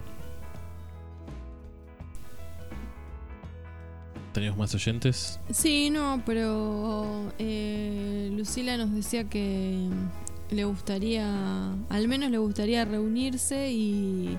Pero mandó un chiste que el intendente de Mercedes eh, autorizaba las reuniones de hasta 10 personas, pero era un chiste. Él me, nos hizo ilusionar. No se juega con estas No, ilusiones en igual este momento, en- eh, justo en el día que tuvimos más de 600 casos. no sé. Eh, bueno, acá en Suipaches eh, no fue aceptada la, la posibilidad de hacer actividad física en lugares públicos como plazas, ¿no? Por el gobierno de la provincia se destacó bien esa parte que fue el gobierno de la provincia que lo rechazó.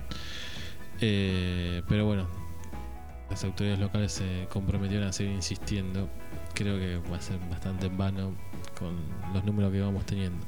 Mm. De hecho, acá Clarín nos está anoticiando de que habrá que tramitar un permiso especial para viajar de provincia a capital. Para cruzar la General Paz se va a necesitar un permiso especial, no el de circulación única que, ¿Qué que se está usando hoy en día, no, otro. Eh, se lo ve bastante preocupado el gobernador por el contagio cruzado entre capital y, y provincia. Bueno, pero vamos a ser optimistas y vamos a invocar todas las energías alienígenas para que en el corto plazo podamos volver a viajar a los que nos gusta mucho viajar. por los diferentes motivos, o porque disfrutamos de la naturaleza, o de la historia, o de aprender en el viaje, o solamente enajenarnos por un lugar mucho más interesante. Eh, ojalá en el corto plazo seguimos haciendo planes de viajes que nos mantiene vivos. Pensar en futuros viajes. Y más cuando la cuarentena parece que todavía falta un buen trecho. Bueno, el fin de semana, yo te decía, agarremos el auto y vamos a cualquier lado, no. pero surgen ganas, no sé qué le pasará al resto, pero dan ganas de, de, de pasear, de salir. Aunque sea ir a la de Arroyito, tomar Sí. en bicicleta. Totalmente. Eh, bueno, era un, fue un día, era un día lindo, que fue el domingo o el sábado, un día lindo para pa- salir a pasear en bicicleta, al menos eso. Por ahora nos eh, contentamos con hacer planes de viajes a futuro. Y si no, bueno, hay plataformas que te permiten conocer lugares del mundo a través de imágenes 360.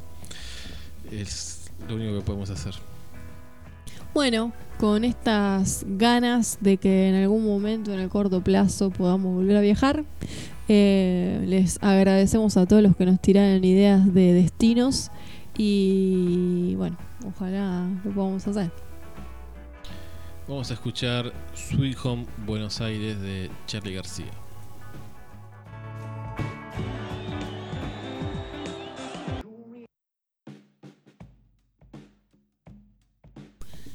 Efemérides en un minuto 21 de mayo, que pasaba un día como hoy. 1881 se fundaba la Cruz Roja en Estados Unidos. Justo en este momento, ¿no? Eh, no estarían haciendo honor a esa fundación. 1903 nacía Pedro Eugenio Aramburu. Ícono del gorilismo y de los militares asesinos en este país. En 1904 se fundó la FIFA, ¿no? estableciendo su sede en París. El flamante presidente de la Fundación FIFA convocó a organizar un partido eh, para juntar fondos contra el coronavirus. No sé cómo se va a hacer ni cuándo se va a hacer. O sea, el protocolo del partido, digamos, ¿no? Claro, porque si no puede ir gente al estadio, que sería, me imagino yo, la primer forma de recaudar fondos, ¿cómo se va a hacer? Pero bueno, una brillante idea del presidente de la Fundación de FIFA. Brillante idea de la que hablábamos en el programa anterior de las eh, siluetas de los... Eso es de la Bundesliga, la liga alemana, que se superaron. Eh, un partido, eso ya lo hicieron, eh, pusieron muñecas sexuales. Después tuvieron que pedir disculpas, Y claro, eh, pero pusieron como si fueran espectadores muñecas sexuales. No quiero ni conocer el criterio. Nah, Pero hay una empresa española que trabaja en Alemania que está promocionando las figuras de cartón, ¿no? Uno paga eh, y aparece su cara en la hinchada, en la tribuna, a través de una silueta de cartón. Es una forma de ser hincha y seguir estando alentando al equipo. Y seguro que hay gente que paga por eso. Y si lo- seguramente se le preguntaron a Aladín Claro, y exactamente. dijo que sí, que funciona. Exactamente. En 1919, un 21 de mayo de 1919 en Estados Unidos, la Cámara de Representantes estadounidenses autorizó el voto femenino. Eh, bastante progres los norteamericanos, ¿no? Por el año. Nosotros lo tuvimos recién en el 52. Pero bueno, eh, da cuenta de que las mujeres tardamos en votar y ahora ponen muñecas en la hinchada. Sí, me imagino que no, no leí las críticas eh, finamente, pero imagino que deben tener que, ver con las cuestiones de género, ¿no? ¿Qué significa eso? Que... Bueno, el fútbol es bastante criticado por el feminismo y muy poco desconstruido. Desde las canciones de cancha, que siempre tienen que ver con... Ahí me sale la Maradona, la pelota no se mancha, no es el fútbol, pero No, la bueno. sociedad no está deconstruida y si, si querés se canaliza Bueno, mucho pero la en ese de fútbol se, plasma muy patente. eh, siempre el sometimiento del rival es a través de algún tipo de violación. Sí. Eh, bueno, 1950 Juan Manuel Fangio gana por primera vez el Gran Premio de Monte Carlo en la recién inaugurada Fórmula 1. El premio de Monte Carlo es el premio de Mónaco, ¿no? Que hoy eh, en día se sigue corriendo en ese lugar. eh, que tiene muy pocas condiciones de seguridad, pero bueno, hay tanta plata para que se corra ahí que se sigue, se sigue corriendo esa, esa carrera. En 1952 nació el actor Lawrence Turó, más conocido como Mr. T. O Mario Baracus en Argentina. Claro, exactamente, como Mario Baracus. Eh, yo no sé si es que soy más joven, no me quiero hacer el pendex, pero yo no fui de mirar mucho Brigada A. No sé muy si- poco, muy poco, pero bueno, Mario Baracus es... Me da la sensación de que es una generación anterior, Hmm. Brigada. A. Sí, sí, muy poco Brigada A, pero bueno, Mari- lo poco eh, Mario Baracus que hay como icono Brigada. Sí, aparte aparece en una película de Rocky, que es así. Claro, exactamente. En 1969 lo condenaron a Siran Siran, el asesino de Robert Kennedy. Lo condenaron, yo lo pondré entre signo de pregunta. ¿Esa condena o era parte del plan una vez que se ejecutó a Kennedy? No sé si habíamos hablado alguna vez de Walter Graciano en un vinito. Tiene un libro que se llama Nadie vio Matrix y explica el porqué de la muerte de Kennedy. Bueno, él hace en todo su libro hace una gran denuncia de todas estas eh, los BlackRock, ¿no? Todos los establishment de- del mundo financista que digita el mundo desde hace muchísimos años y lo relaciona con los masones. Eh, haciendo la aclaración que no nos imaginemos los masones al estilo el código da Vinci, ¿no? Sino gente de saco y corbata haciendo negocios y poniendo información a Aladdin. Eh, y bueno, y Kennedy era un obstáculo para que se desatara la guerra de Vietnam y los proveedores del ejército norteamericano venían en baja y necesitaban una guerra para poder subir sus ganancias y sus acciones y bueno, lo tuvieron que sacar de- del medio. 1972, eh, un hombre con problemas mentales destruye con un martillo la piedad de Miguel Ángel del año 1499. La escultura perdió un brazo, un ojo y parte de su nariz. Qué hecho importante. Sería un posmoderno que odiaba la modernidad y, y trató Y de fue catalogado con problemas mentales. Claro, y trató de destruir uno de sus símbolos. No, es más, eh, no sé qué habrá pasado, pero podría haber eh, justificado que su acción en sí misma es arte. Claro. Desconstrucción del arte. Exacto, y era, estaba eh, adelantándose a la época. Vanguardia nueva. Exacto. 1986 se publica por primera vez la versión completa del diario de Ana Frank. Y en 1990... Ídola de, de Esteban Bullrich. De hecho, en las escuelas tenemos que hacer todas unas jornadas especiales Sí. sobre Ana Frank. Eh, no tengo nada contra Ana Frank, obviamente, pero bastante descontextualizado de la realidad argentina. Recuerdo las jornadas, no recuerdo el motivo pedagógico porque se cumplían... eh, Sí, contra el holocausto, Ah. no sé. Que, pero no, no me acuerdo cuál era la conexión que habían hecho con, con Argentina. Pero bueno, en uno de los viajes, creo que había sido una gira a Davos, al foro de Davos. eh, conoció a Ana Frank y la historia de Ana Frank. quedó maravillado. Quedó maravillado de lo quiso aplicar en las escuelas argentinas, a la fuerza. En 1998 Juan Pablo II, que lo nombrábamos el El lunes, Papa del neoliberalismo. Exacto. Decía un profesor que yo de te decía, el Papa, UNLU. bueno, luego de 20 años al frente de la iglesia alcanza el papado más largo del siglo.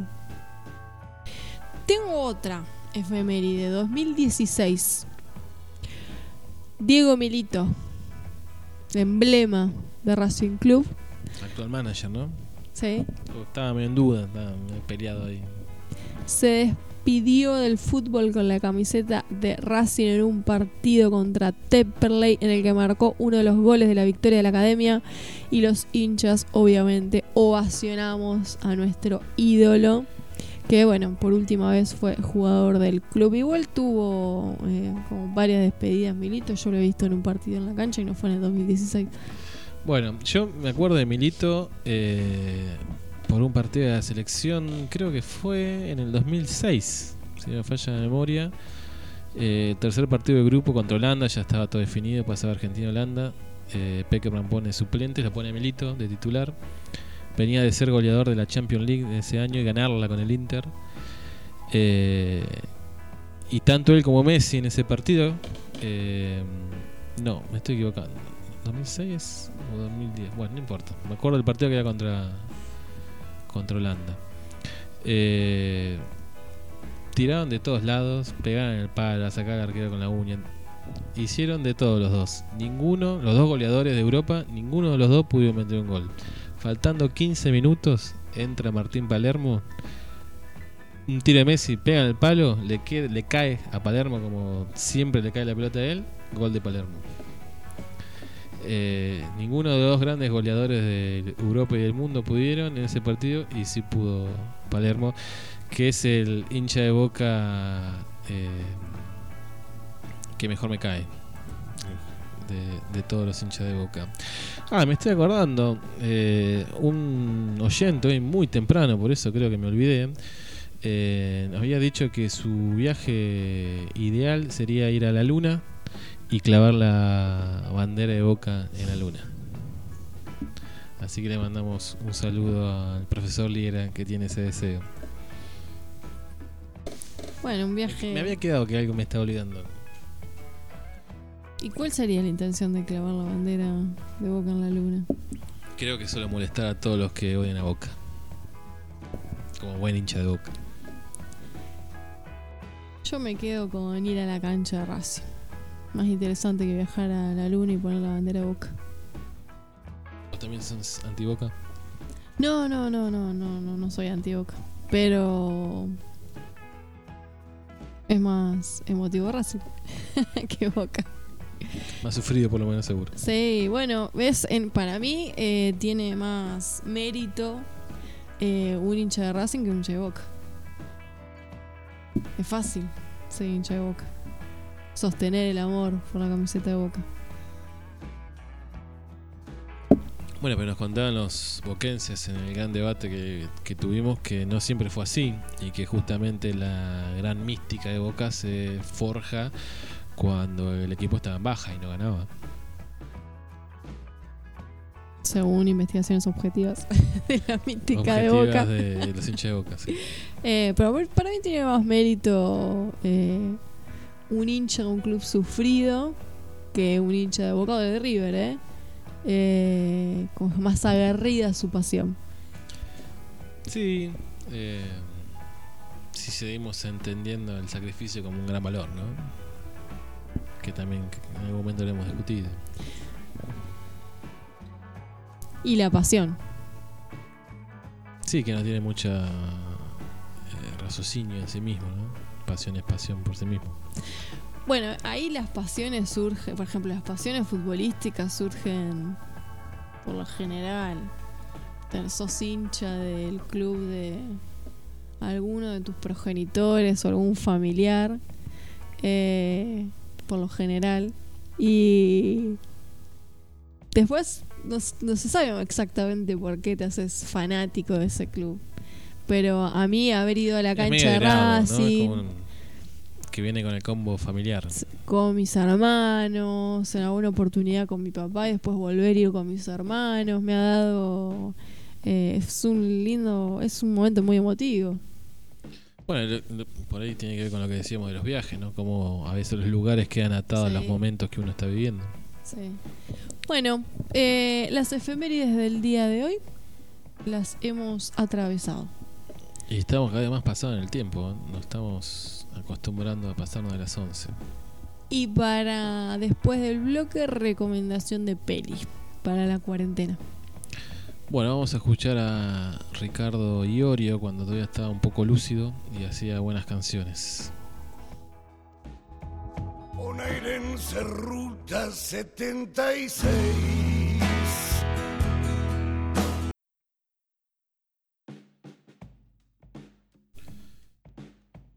Último bloque en un vinito y tenemos la recomendación del día. Eh, les traemos para que vean eh, o vuelvan a ver, ¿por qué no? Yo imagino que los oyentes de un vinito la vieron, en su mayoría. Eh, a mí me picó volver a verla, ¿eh? La vi hace mucho. No me La tuve que ir si recordándola. Diarios de motocicleta, ¿no? Aquel viaje que termina transformando eh, a Un Guevarenche. país, un país y un ícono de la rebelión y de la revolución. Eh, su cara se ha usado hasta en las revueltas en Palestina, así que ah, si hablamos de trascendencia, lo logró. El viaje lo empezaron eh, Alberto Granado, un amigo de Ernesto Guevara, lo empezaron el 4 de enero de 1952.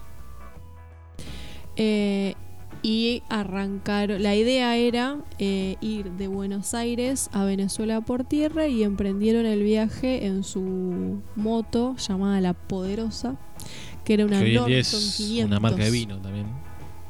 Claro. Se puede desgustar hoy la poderosa. Eh, del año 1939 la motito. Y en un principio la idea era recorrer 8.000 kilómetros en cuatro meses. El método del viaje era la improvisación, un poco como el amigo Piki. Mira si se transforma en un nuevo che.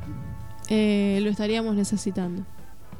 Casi En que emprende el Piki. viaje, exactamente.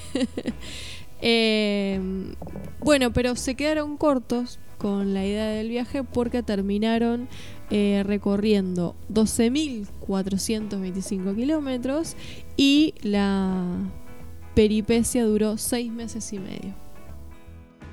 Arrancaron para el sur, eh, cruzaron la Pampa, llegaron a la Patagonia, cruzaron Chile, El hermoso país de Chile. eh, ahí anduvieron por Valparaíso, anduvieron por Temuco, ahí se les acabó dinero, necesitaron la ayuda de su familia y eh, también se les quedó la moto. Falleció la poderosa. Ahí empieza también un poco, según la película y según las crónicas, eh, a forjar su, su idea o sus inquietudes políticas, ¿no? El Che Guevara al ver eh, las injusticias y la forma de que vivía las clases populares tanto en el norte de Chile como en Bolivia. Porque cuando se quedan sin eh, la moto empiezan eh, recorrido hacia el desierto de Atacama y ahí ven la existencia, digamos, el, De los de mineros. vida, claro, de los mineros eh, y empiezan digamos, a percibir eh, la explotación que las empresas ejercían sobre los mineros, por ejemplo, Anaconda Minas Company. Eh, y ahí eh, también eh, siguen para Perú. Ya acá estábamos en el día 89 que andan por Cusco. Para los que leyeron Cien años de soledad, la- es la Latinoamérica de ese momento, Claro, ¿no? Exactamente. La Fruit Company. Eh, visitan Machu Picchu. También ahí dice Guevara en un momento, los incas atesoraban el conocimiento, pero los invasores españoles tenían la pólvora.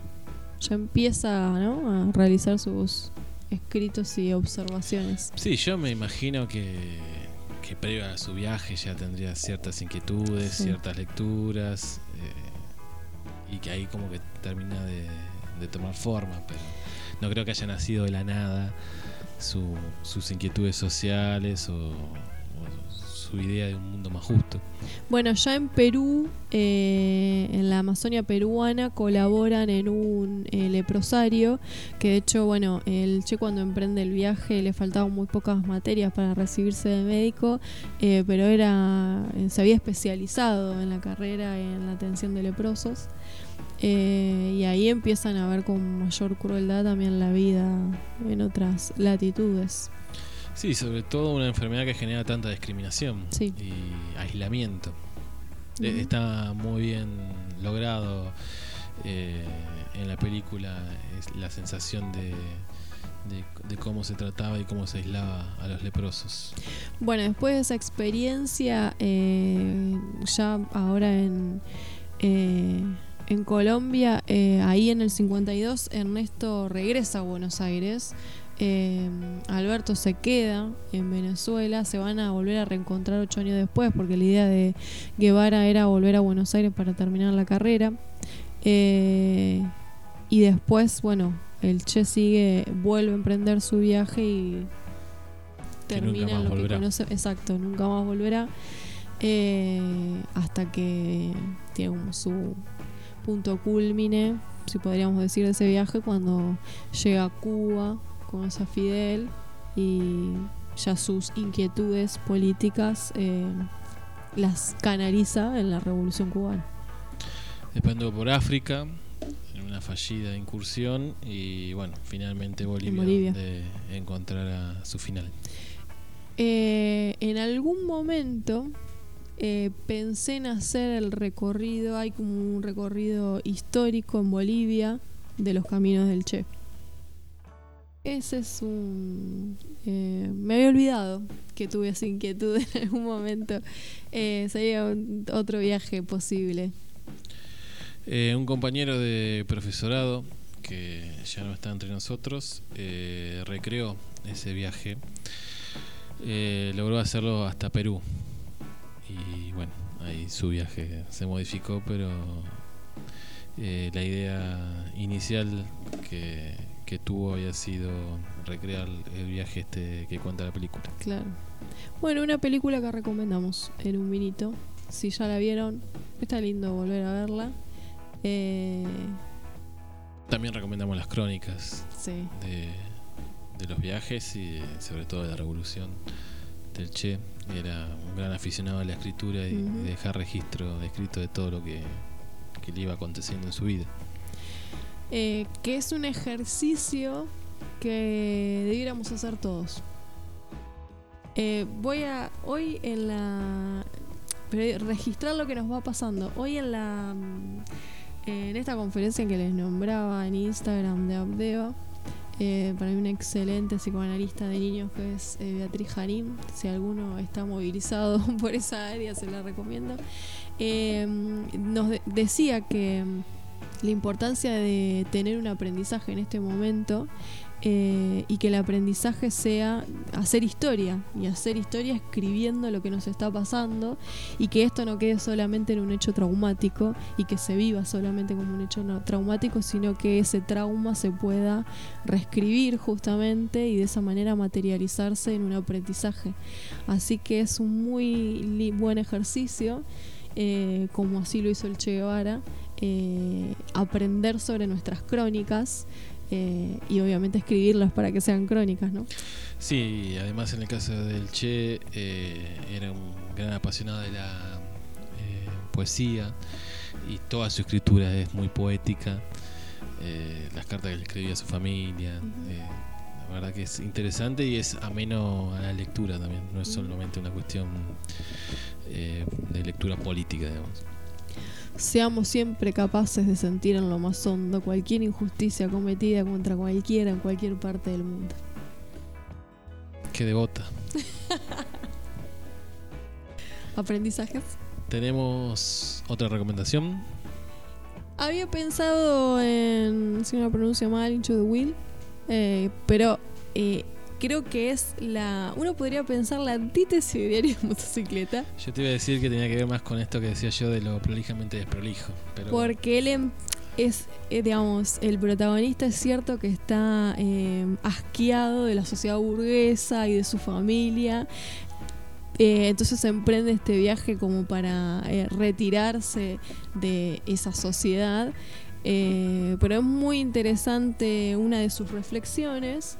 Eh, digo la antítesis porque el Che está movilizado por lo colectivo, el eh, por el conjunto, por la solidaridad y acá el, el protagonista de la película emprende un viaje al interior de sí mismo. Eh, pero la una de las reflexiones que hace en el viaje es eh, la felicidad solo es verdadera cuando es compartida. Entonces, bueno, aprendió le algo muy interesante de la- ese viaje. Le salió caro. No vamos a, si no la vieron, vamos aprendiendo a no spoilear los finales. Eh, pero también es una película interesante para pensar. ¿no? En la antítesis de Diario de Motocicleta, pero es interesante para pensar la importancia de lo colectivo finalmente, que en el, en el caso de este eh, protagonista de la película, eh, bueno, es una reflexión que hace un poco eh, tardíamente, pero lo logra, llega a esa reflexión.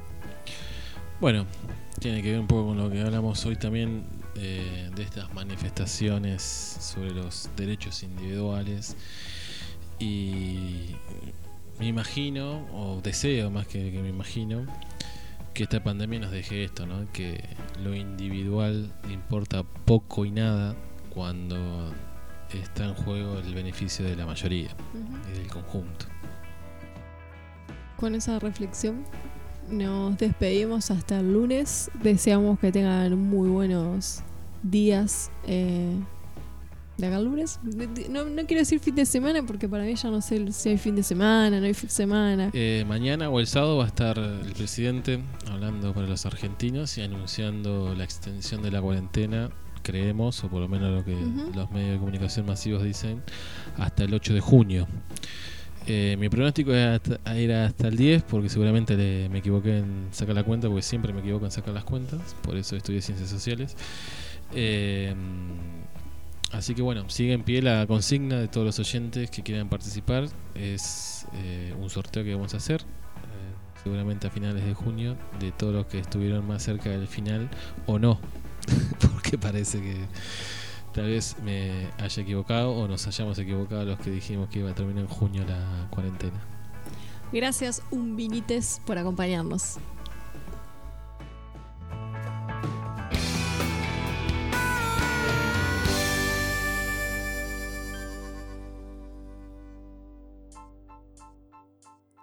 Los lunes a las 20 horas te esperamos con actualidad, noticias, cine, espectáculos. Un programa más que casero mientras compartimos un vinito y las ganas de hacer radio. Encontranos en Facebook como Eustaquio Un Vinito, en Instagram Un Vinito Radio 20 o en Twitter arroba Un Radio. Contale a amigues, novies, amantes, a familiares amades y odiades. Un vinito, el maridaje perfecto para empezar la semana.